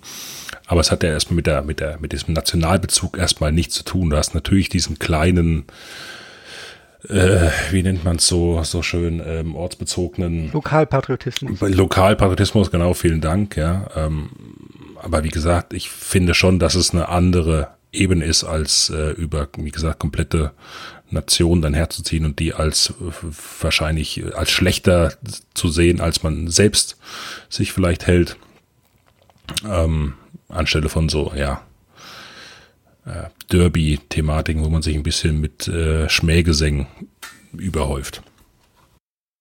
Na gut, da ist ja schon auch ein bisschen, also Schmähgesänge ist jetzt ein bisschen untertrieben, also da ist ja schon ordentlich Hass dabei, je nach Derby. Ja, aber äh, wenn wir jetzt mal bei Deutschland reingucken, also ganz ehrlich, das wird ja auch immer in einer Art und Weise dargestellt. Ich denke da so an, an die letzten äh, Duelle zwischen äh, Frankfurt und Offenbach. Ja, wo ja auch, was heißt es ja eines der absoluten Hassduelle, ja, neben Dortmund Schalke zum Beispiel. Was ist denn da passiert in den, in den Pokalspielen, die es vor Jahren immer mal wieder noch gab, ja? Da war nix. Da, also, naja. Ich finde, das wird immer so ein bisschen genutzt, ja, dass sich selbst äh, darzustellen, natürlich auch äh, die, die Gruppe, die Ultras, was auch immer, ähm, wie toll man ist, äh, aber äh, in dem Form von Hass zu reden, dass da echt viel abgeht. Klar, da hauen sie bestimmt auch ein paar auf die Fratze gegenseitig, aber das sind halt eh meistens dann Menschen, die auch aus ganz anderen Gründen anderen Leuten eins auf die Fratze hauen und nicht ursächlich äh, wegen dem Derby-Charakter. Wir hatten auch in einer Folge auch mal über die Kosten von, von Polizeieinsätzen bei Risikospielen ähm, gesprochen. Äh, Offenbach ist jetzt halt mittlerweile ein kleiner, kleiner Kackverein in der vierten Liga und deswegen ist das jetzt auch nicht mehr so das allergrößte Ding, finde ich, ähm, wenn wir im Pokal Frankfurt gegen Offenbach spielen. Äh, Schalke Dortmund oder, oder HSV Bremen und solche Dinge, die sind halt schon doch ein bisschen, bisschen anderes Kaliber, ähm, wenn da irgendwie viele, viele hundert auch gewaltbereite Leute aufeinandertreffen. Und was jetzt Staaten angeht, ist halt auch, auch schwierig. Also ähm, es gibt irgendwie so, also wir, Deutschland, Holland, Deutschland, England, Deutschland, Frankreich, irgendwie so ein bisschen halt Rivalität und so weiter und so fort. Ja, es ist aber doch immer noch kein Vergleich, als äh, wenn jetzt hier, was weiß ich, Serbien gegen Kroatien spielt. Dann, dann muss man ja auch immer je nach, je nach Land und je nach Gegner auch noch ein bisschen unterscheiden. Also ich, ich glaube, dass ähm, zum Beispiel bei, bei Dortmund Schalke mehr Hass aufeinander herrscht, als ähm, bei irgendwelchen Deutschland gegen irgendwen Spielen, aber vielleicht wiederum weniger Hass als bei Kroatien gegen Serbien und wahrscheinlich noch weniger als bei äh, Armenien gegen Aserbaidschan. Also gerade das mit den, mit den Nationalstaaten, was du jetzt gerade gesagt hast, finde ich schon auch nochmal ein, ein wichtiger Punkt, weil wie du sagst, also also es gibt zum Beispiel gerade die Rivalität zu den, zu den Niederlanden, die aber ja doch so, so ein bisschen auch eher so eine Neckerei ist, so ein bisschen. Ähm, Im Vergleich, Vergleich harmlos, wenn man dann das andere Nationalitäten sieht und ganz, ganz viele Nationalitäten ja untereinander spielen können, offensichtlich ohne dass es überhaupt ähm, irgendwas gibt, ne? Also wo man, wo man gar nichts hört, dass da irgendwie was bei rumkommt, wo man ja schon fragen muss, wo sind denn da die Unterschiede in der Gesellschaft, warum, warum äußert sich das do, dort nicht? Also ich habe jetzt noch nie gehört, dass da irgendwie jetzt kriegsähnliche Zustände wären, wenn jetzt irgendwie, keine Ahnung, Paraguay gegen Chile spielt oder sowas. Gut, Jan, das ist doch ähm, im Grunde dein Kernthema. Willst du hier Abschlussworte sagen? mich nochmal in die Pfanne hauen. genau, nee, also ich würde sagen, wir lassen das äh, für heute bei dem Thema. Ich denke, wir können da auf jeden Fall eine ganze Stunde weiter diskutieren. Ähm, ich finde einfach, ähm, man darf das nicht verharmlosen. Es spielt auf jeden Fall in irgendeiner Art eine Rolle und auch eine negative Rolle. Und ähm, wie groß man diese Rolle jetzt einschätzt, da können wir drüber diskutieren und äh, das haben ja auch die verschiedenen Parteien gemacht. Aber äh, das komplett verharmlosen oder zu verneinen, halte ich einfach faktisch für falsch. Und ich denke mal, die Diskussion hat das auch hier gezeigt. Okay, dann würde ich sagen, gehen wir mal zu Frage 6. Das ist eine offene Frage und äh, hört es euch einfach an. Wir starten mal wieder mit den Humanisten.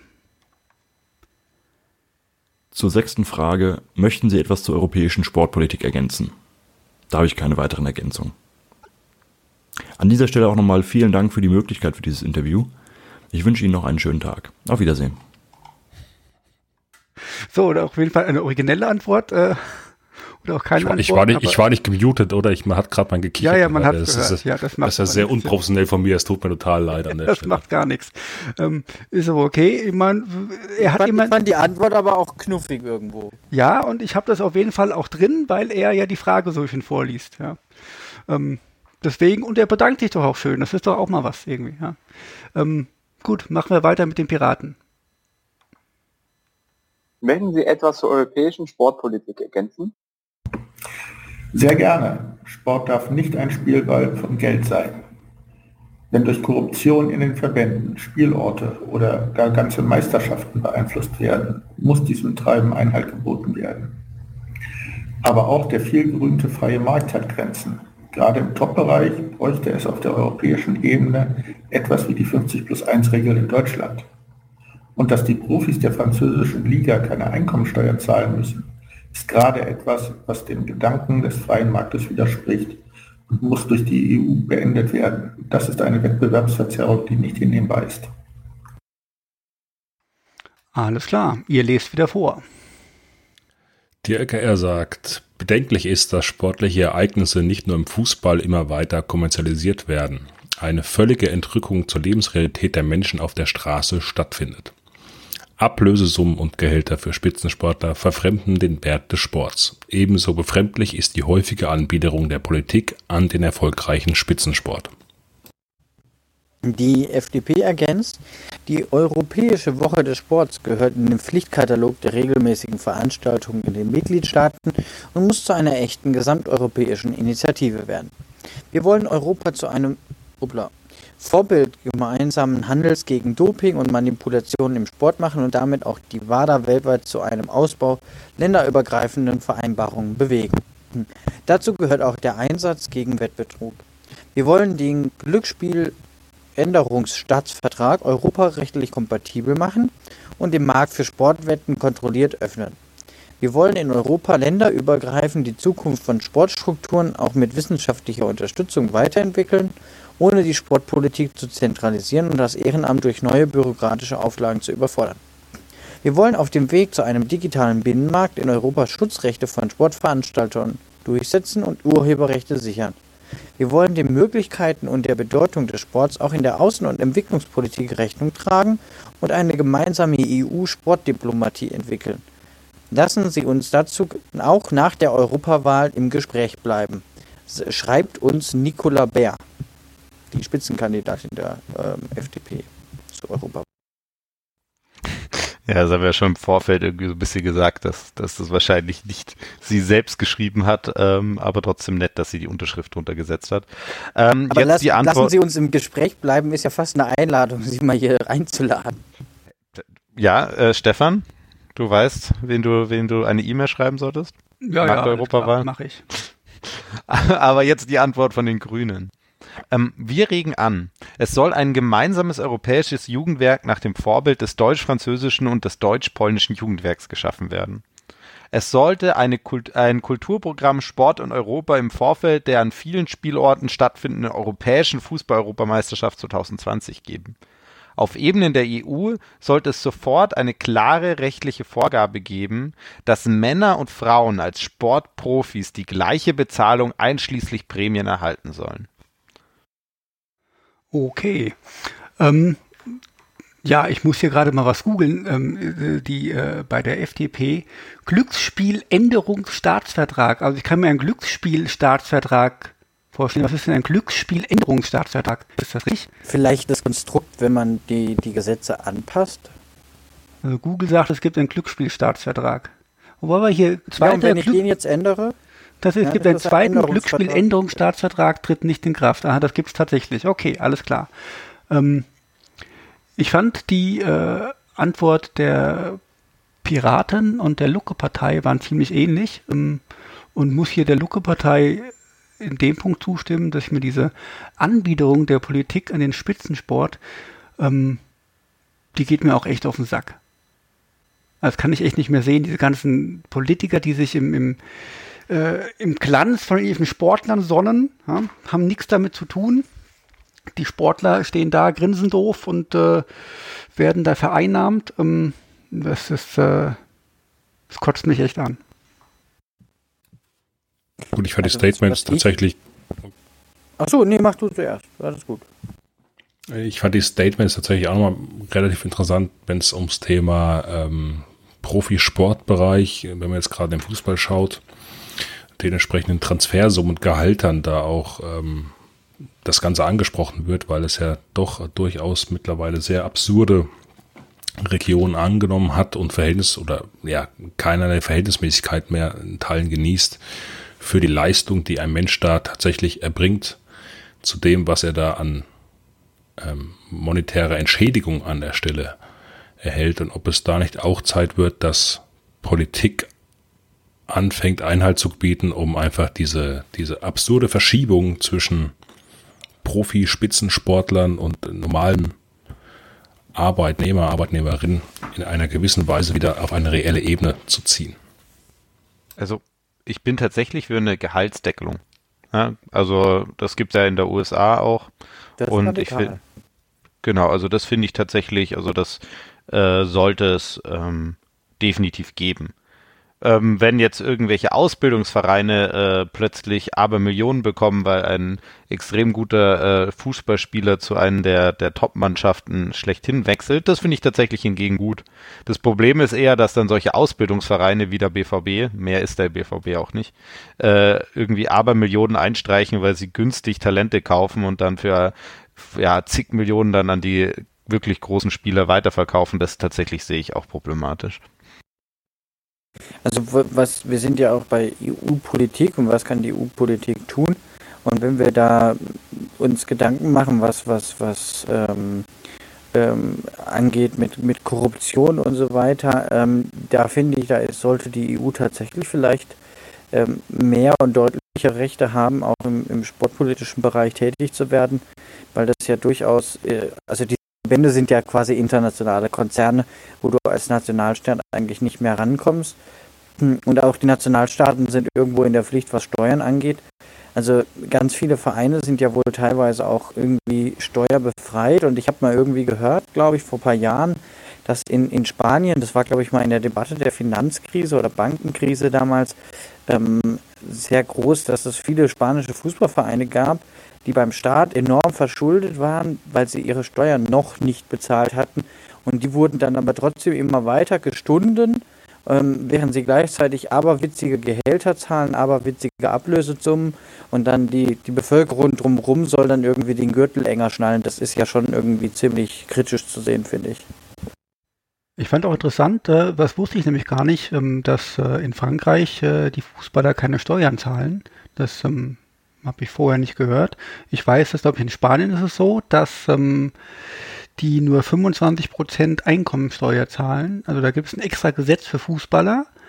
Und äh, ich habe auch mal gehört, dass Cristiano Ronaldo ist auch deswegen nach Italien gegangen, weil es da ein extra Gesetz gibt, dass ähm, oh, Werbeeinnahmen, wenn sie über ein ausländisches Konto laufen, was ja bei ihm irgendwie der Fall ist, nur äh, bis zu einer Höhe von 50.000 Euro oder sowas versteuert werden. Alles, was drüber ist, ist steuerfrei, was dann für ihn natürlich enorme Einnahmen sind. Ähm, da kann man natürlich auch auf europäischer Ebene vielleicht auch mal versuchen, sowas alles ein bisschen gleichzuschalten. Und was ähm, Gehälter angeht äh, und diese, wie das, das zu machen wie in den USA, also ich habe, kann ich mal sagen, äh, Kevin Kühn hat mal angeschrieben, ja, als, als äh, alten Verstaatlicher und Sozialisierungsfreund, äh, äh, ähm, hat aber noch nicht geantwortet. Ähm, warten wir mal ab. Ja. Vielleicht kann er uns da, ähm, er ist ja auch großer Fußballfan, äh, vielleicht uns mal ein bisschen Input geben, was seine Vorstellungen sind. Ja, Apropos tatsächlich. Vorstellung. Also, von Jan würde mich interessieren, wie er das meint mit der Deckelung von Fußballgehältern, weil ich glaube, das finde ich, ist, das ist ja, wäre ja schon im Endeffekt ein sehr radikaler Schritt, den ich eigentlich schon recht spannend finde. Okay, machen wir das kurz. Ähm, also in der USA ist es, das ist natürlich kein Gesetz. Ne? Also das ist ja nicht, also es wäre ja absurd, wenn die USA da weiter wäre als äh, Europa. Aber in der USA ist in den großen äh, Sportligen oder Franchises, kann man sie ja eher nennen, ist es tatsächlich so, dass jeder Verein eine Max, ein Maximalgehalt hat was die auszahlen dürfen. Das heißt, die müssen sich dann ganz klar äh, entscheiden, wie viel zahle ich welchem ähm, Sportler und müssen das natürlich irgendwie ausgleichen. Natürlich verdienen Profisportler da mehr, also das ist vor allem im Basketball so. Ähm, also die, die äh, Leistungsträger mehr, aber niemals absurd mehr, damit man den Rest der Mannschaft nicht mehr zusammenbauen kann. Und ich finde äh, so eine Regelung ähm, sehr sinnvoll, ne? weil es tatsächlich dazu führen würde, dass erstens äh, die Breite wieder, also mehrere Vereine äh, konkurrenzfähig sind und zweitens auch einfach nicht mehr Vereine sich so unglaublich krass Leistung erkaufen können. Ne? Also, dass halt äh, irgendwie Paris irgendwie nur auf dem Niveau mitspielt, weil sie halt einfach so viel Geld, also wirklich enorm viel Geld äh, ausgeben, äh, das, das ist halt einfach also furchtbar. Ob natürlich, hier wäre es natürlich schön, wenn das wenn das hier die Verbände selbst machen würden. Aber man sieht, die Verbände machen nichts, also äh, wäre natürlich die Europäische Union die einzige also die einzige supranationale Ebene, die hier überhaupt eine Möglichkeit hat, dies zu regeln.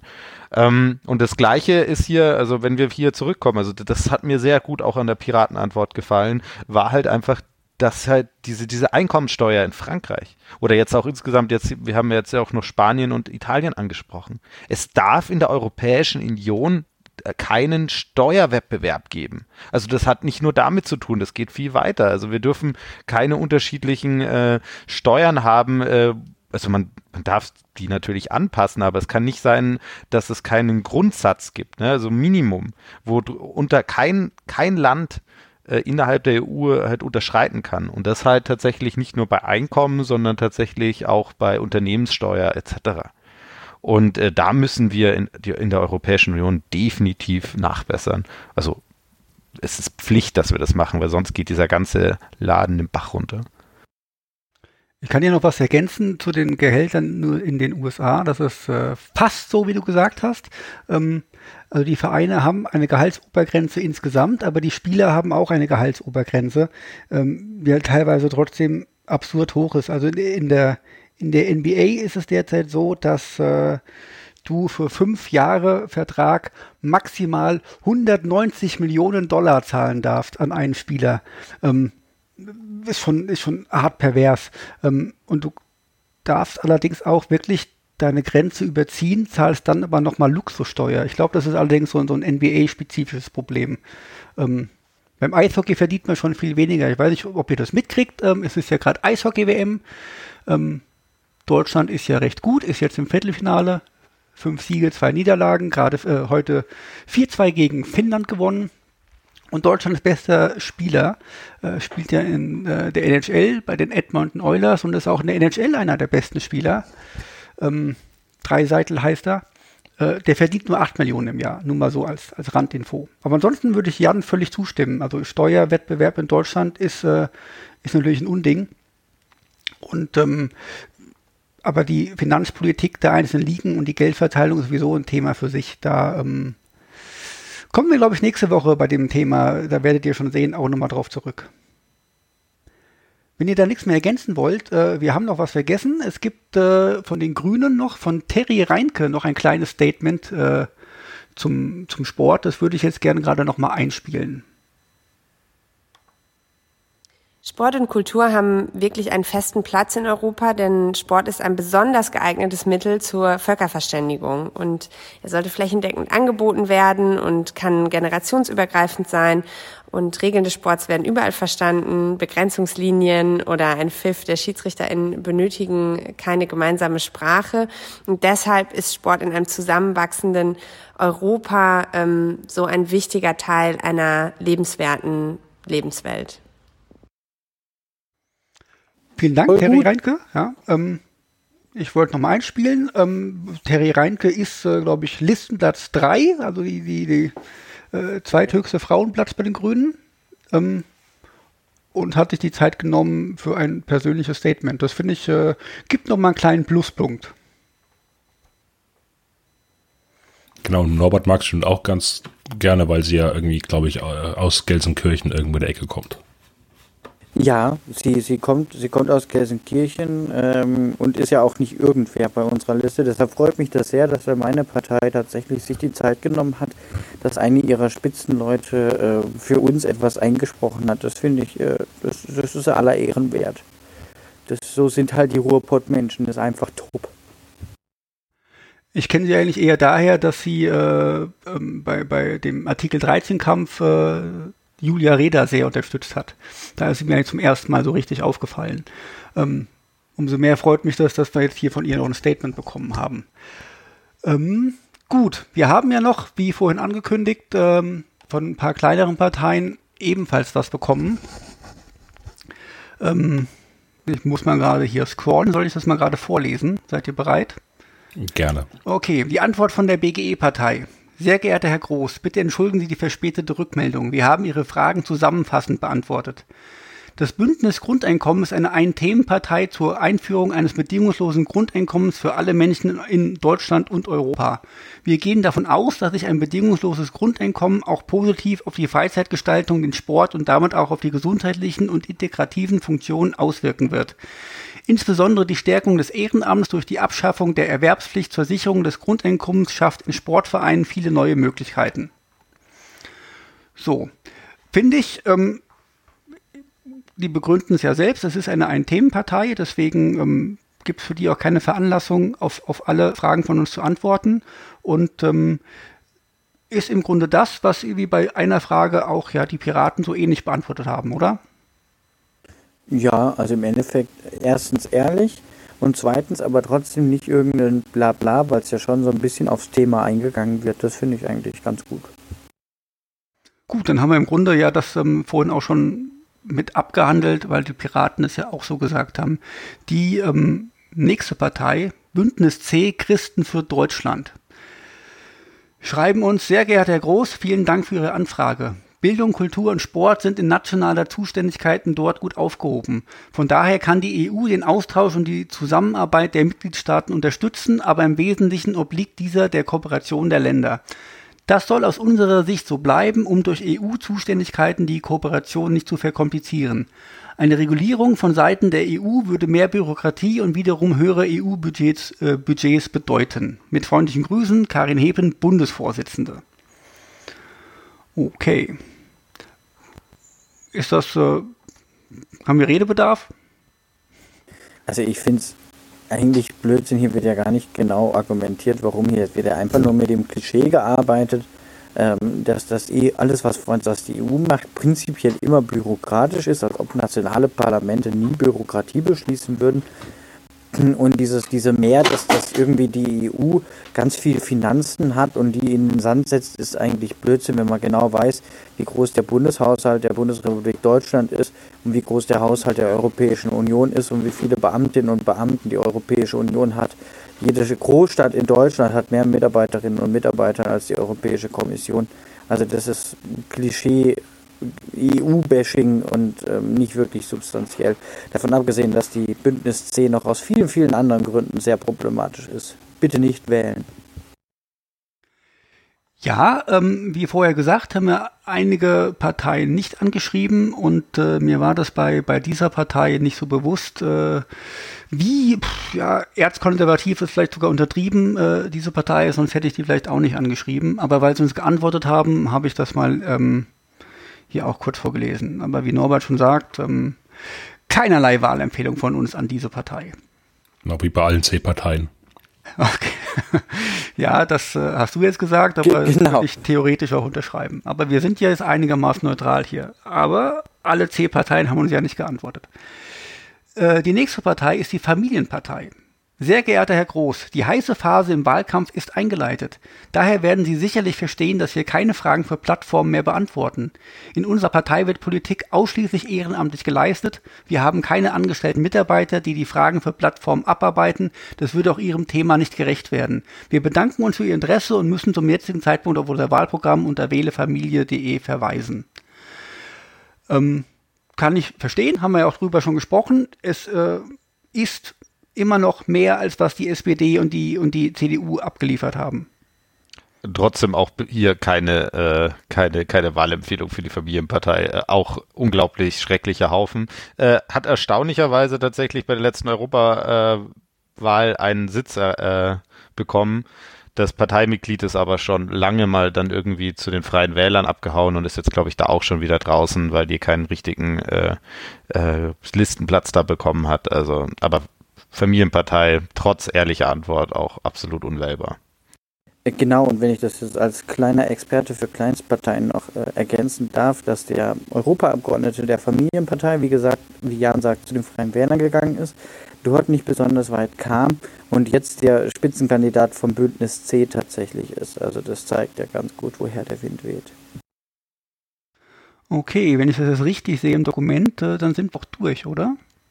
Ich weiß nicht, ähm, oder wollt ihr etwas zu der Antwort der Linken sagen? Ähm, habt ihr es gelesen? Sonst äh, schreiben wir das einfach in einen Artikel rein. Da gibt es nichts zu sagen, oder? Also das ist schon peinlich. Okay, dann sagen wir da nichts zu. Alles klar, ja, dann sind wir damit durch, würde ich sagen. Ähm, insgesamt fand ich, also die, die, die vier Parteien, die, ähm, oder fünf Parteien, die ausführlich geantwortet haben, ähm, haben das auch ausführlich getan und alles einigermaßen begründet. Ähm, zumindest der Großteil der Fragen. Ähm, das fand ich schon mal sehr positiv. Dass äh, die Humanisten und die Piraten wirklich Audiodateis geschickt haben und äh, die Grünen auch noch ein kleines Statement. Finde ich auch schön, dass so ein modernes Medium wie äh, ein Podcast äh, auch dementsprechend mal unterstützt wird. Ähm, auch hier zeigt sich bei vielen anderen Parteien, dass man noch ein bisschen rückständig ist. Ähm, Soweit, so gut. Was hat euch insgesamt am besten gefallen? Also ich will es hier irgendwie für keine Partei jetzt Partei beziehen, aber ähm, ich, ich finde es grundsätzlich gut, dass ähm, im Wesentlichen doch, glaube ich, alle einen integrativen Charakter im Sport sehen, den auch eigentlich als förderungswürdig verstehen und durchaus äh, auch über die EU-Möglichkeiten, Erasmus Plus war ja oft genannt an der Stelle, ähm, ja einsetzen wollen, um eine weitere Förderung der, der ähm, länderübergreifenden sportlichen Zusammenarbeit hinzubekommen, zum kulturellen Austausch und der zum Näherkommen oder weitere Näherkommen, Zusammenkommen der europäischen Länder. Und ich finde, das ist eine, eine, sehr schöne Kernaussage, die die meisten vertreten. Gibt natürlich auch Abschwächungen an der Stelle, ähm, ja, wie diese Nationalismus-Themen, wo vielleicht Problematiken nicht gesehen werden von der einen oder anderen Partei. Aber ich glaube, der Grundkonsens, der positive, ist bei allen in einer gewissen Art und Weise gegeben. Ja, ich glaube auch. Also Sportpolitik ist äh, wahrscheinlich für die wenigsten in irgendeiner Art und Weise ausschlaggebend, aber ähm, man erkennt ja durchaus, dass äh, die, die, das Bekenntnis, die Offenheit zu Europa ähm, und wo es dann auch thematisch äh, bei, bei anderen Thematiken wahrscheinlich die Reise hingeht. Deswegen war das schon durchaus sehr aufschlussreich. Ähm, ich würde an dieser Stelle sagen, wir bedanken uns an den, bei den teilnehmenden Parteien. ja. Bedanken uns bei den anderen Parteien nicht. Ja, ja nee, also, also jetzt eigentlich nochmal, also das muss ich schon nochmal rein, äh, reinwerfen. Also ich habe mir tatsächlich Gedanken gemacht. Ne? Ich habe mir Gedanken gemacht, mache ich irgendwie meine Wahlempfehlung oder meine Wahlentscheidung von der sportpolitischen Position einer Partei ab. Also vor allem jetzt hier auf die Europawahl. Und ganz ehrlich, äh, nein. Mache ich nicht. Mache ich einfach nicht. Ähm, ich finde es tatsächlich, du hast recht, man kann hier viel den Charakter sehen und es ist auch schön, dass viele Parteien sich auch wirklich die Zeit genommen haben, weil es zeigt auch, dass man das ernst nimmt. Ähm, aber also meine eigene Entscheidung beeinflusst das einfach nicht. Ich finde, bei dieser Europawahl stehen ganz andere Themen auch äh, im Vordergrund und ähm, ich persönlich schließe tatsächlich, äh, oder meine Wahlempfehlung ist tatsächlich auch außerhalb von diesen Parteien, die geantwortet haben, ähm, obwohl ich hier von den Leuten, die uns geantwortet haben, natürlich am besten die Antworten von den Grünen gefunden hatte. Aber wie gesagt, Sportpolitik beeinflusst meine Wahlentscheidung diesmal definitiv nicht. Ich glaube, da sind wir uns alle einig, auch weil Sportpolitik offensichtlich ja ähm, gar nicht so das, das Aufreger oder gar nicht so kontrovers ist ähm, insgesamt, weil es war ja schon eine, eine, gewisse Einmütigkeit und Einstimmigkeit zu erkennen, bis auf ein paar äh, Kleinig, Kleinigkeiten und vor allem dann Detailfragen, wenn es um die genaue Ausgestaltung geht. Ähm, also wenn man jetzt Korruption und Steuerfragen mal, mal nimmt, da wird man wahrscheinlich schon nochmal Unterschiede feststellen. Aber so im, im, im Großen und Ganzen ist man ja sich äh, bewusst, dass das irgendwie äh, eine wichtige Sache ist und eine, eine Chance hat, aber äh, niemand wird, glaube ich, seine Wahlentscheidung davon abhängig machen. Äh, das fände ich schon sehr bemerkenswert, wenn sich jemand hinstellt und eine Partei wählt, äh, weil sie sportpolitisch irgendwie auf seiner Linie ist. Von mir gibt es jedenfalls auch keine Wahlempfehlung. Das liegt vor allem daran, dass ich noch äh, keine Ahnung habe, wen ich wähle. Aber ich habe ja noch ein paar Tage Zeit. Ähm, Wenn das die Andrea äh, hört hier. Ja, die Andrea die wird Katharina. das nicht hören. Ja, die wird das auch nicht hören. Parteiausschlussverfahren werde ich als allererstes anregen. Ja, alles klar, mach das. Ja, ich äh, habe gesagt, ich weiß es noch nicht. Vielleicht entscheide ich mich ja auch noch für die SPD. Ja, äh, gibt ja auch äh, gute Leute in der SPD. Dich zum Beispiel. Ja, ja, genau. Es gibt ja auch mich, ja. Und äh, mich kann man ja auch wählen, äh, jetzt äh, zufälligerweise, wenn man aus Hilderstadt kommt für äh, den Gemeinderat. Macht das aber bitte nicht. Ähm, wenn ihr aber aus Kehl, äh, aus Kehl kommt, dann könnt ihr den Norbert wählen. Und äh, da würde ich auch zu raten. Der Norbert macht bestimmt einen guten Job. Aber ich fand, Davon wir haben auch, bin ich überzeugt. wir haben auch ein paar Themen mitgenommen für, ähm, für zukünftige Podcasts. Ein paar Ideen. Und äh, ich bin mal gespannt, ob Nicola Bär wirklich mit uns äh, in Kontakt bleiben will. Ähm, falls das so ist, werden wir uns bestimmt was einfallen lassen, falls jemand vorbeikommen möchte bei uns. Ansonsten, ähm, ich wäre durch. Ich bin auch durch. Also, ich, ich weiß nicht, ich glaube, bei der guten Frau Bär, wenn ich mich da so an einzelne Tweets erinnere, die ich da ab und zu mal sehe, dann oh, könnte das sehr anstrengend werden. Für sie. Streiten ist doch manchmal gut. Ja, dann wird es halt ein kurzer Podcast. Oh, die Frau Bär hat einfach aufgelegt. Naja, passiert. Ein technisches Problem. Ich glaube, das, das würde sie tatsächlich, glaube ich, nicht tun. So würde ich sie nicht einschätzen. Aber sind wir mal gespannt, ob das nur eine Floskel war oder ähm, ob da mehr dahinter stand. Das äh, ist vielleicht noch ganz interessant. Ja, aber was man vielleicht noch wirklich sagen muss, ähm, auch für unsere äh, 5 bis 300 oder 800.000 ähm, Hörerinnen und Hörer hier, äh, klar ist, äh, die, die, den Luxus, eine Stimme zu haben und wählen zu gehen, sollte man in Anspruch nehmen, egal wie. Man sollte schauen, was passt für eine oder einen, was ist vielleicht das geringste Übel, was kann man leben. Es ist verdammt wichtig, auch dieses Jahr wieder wählen zu gehen. Die EU-Wahl, die, äh, der Vormarsch der rechten Parteien, rechten Fraktionen wird sehr hart werden. Das zeichnet sich jetzt schon ab. Die werden wahrscheinlich ähm, gut ein Viertel aller Sitze einnehmen, glaube ich, diese ganze Facette an, an rechten, äh, nationalen und äh, sonst wie gerichteten äh, Fraktionen. Und ähm, ja, also meiner Meinung nach, wer rechts wählen will, soll die SPD wählen, weiter rechts bitte nicht. Mehr sage ich dazu nicht. Das ist doch ein gutes Schlusswort. Parteiausschlussverfahren. Ich weiß nicht, was du er meinst. ruft zur Wahl der SPD auf. Ja, gut. ja. Also geht wählen und wir sehen uns. Ne?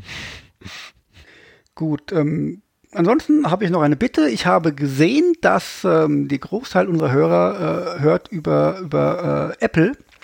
Ähm, gebt uns doch einfach mal eine Bewertung äh, bei iTunes und äh, gerne auch fünf Sterne. Ansonsten ähm, kleiner Ausblick auf nächste Woche. Wir sprechen nächste Woche endlich mal über den Brexit, hoffentlich und die Auswirkungen auf den europäischen Fußball. Äh, Das wird wieder ein äh, super spannendes Thema und wir werden nächste Woche mal eine reine Fußballfolge machen. Jetzt, wo die Bundesliga-Saison vorbei ist, äh, Jan, an dieser Stelle Glückwunsch zur Meisterschaft. Ähm, war zwar kein schönes Spiel, das letzte äh, Bayern gegen Frankfurt, ähm, aber egal, jedenfalls nicht für uns. Ähm, wir möchten darüber sprechen, wer der wertvollste Spieler der Bundesliga ist. Und zwar nicht äh, in, in Transfersummen, sondern am wertvollsten für die Mannschaft, für sein Team oder wie auch immer ihr das definiert. Und äh, wenn ihr wollt, könnt ihr euch da beteiligen und ähm, schickt uns doch einfach irgendwie eine Mail oder schreibt uns eine, eine, auf Twitter eine Message oder sonst was, äh, wer für euch der wertvollste Spieler der Liga ist und vor allem auch warum.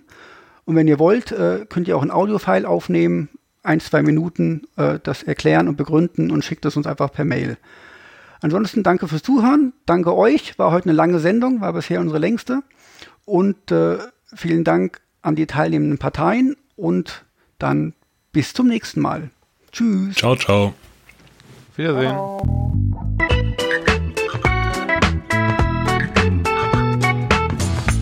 Das war Polykick, der politische Fußball-Podcast. Besucht uns unter polykick.de, auf Twitter oder Facebook.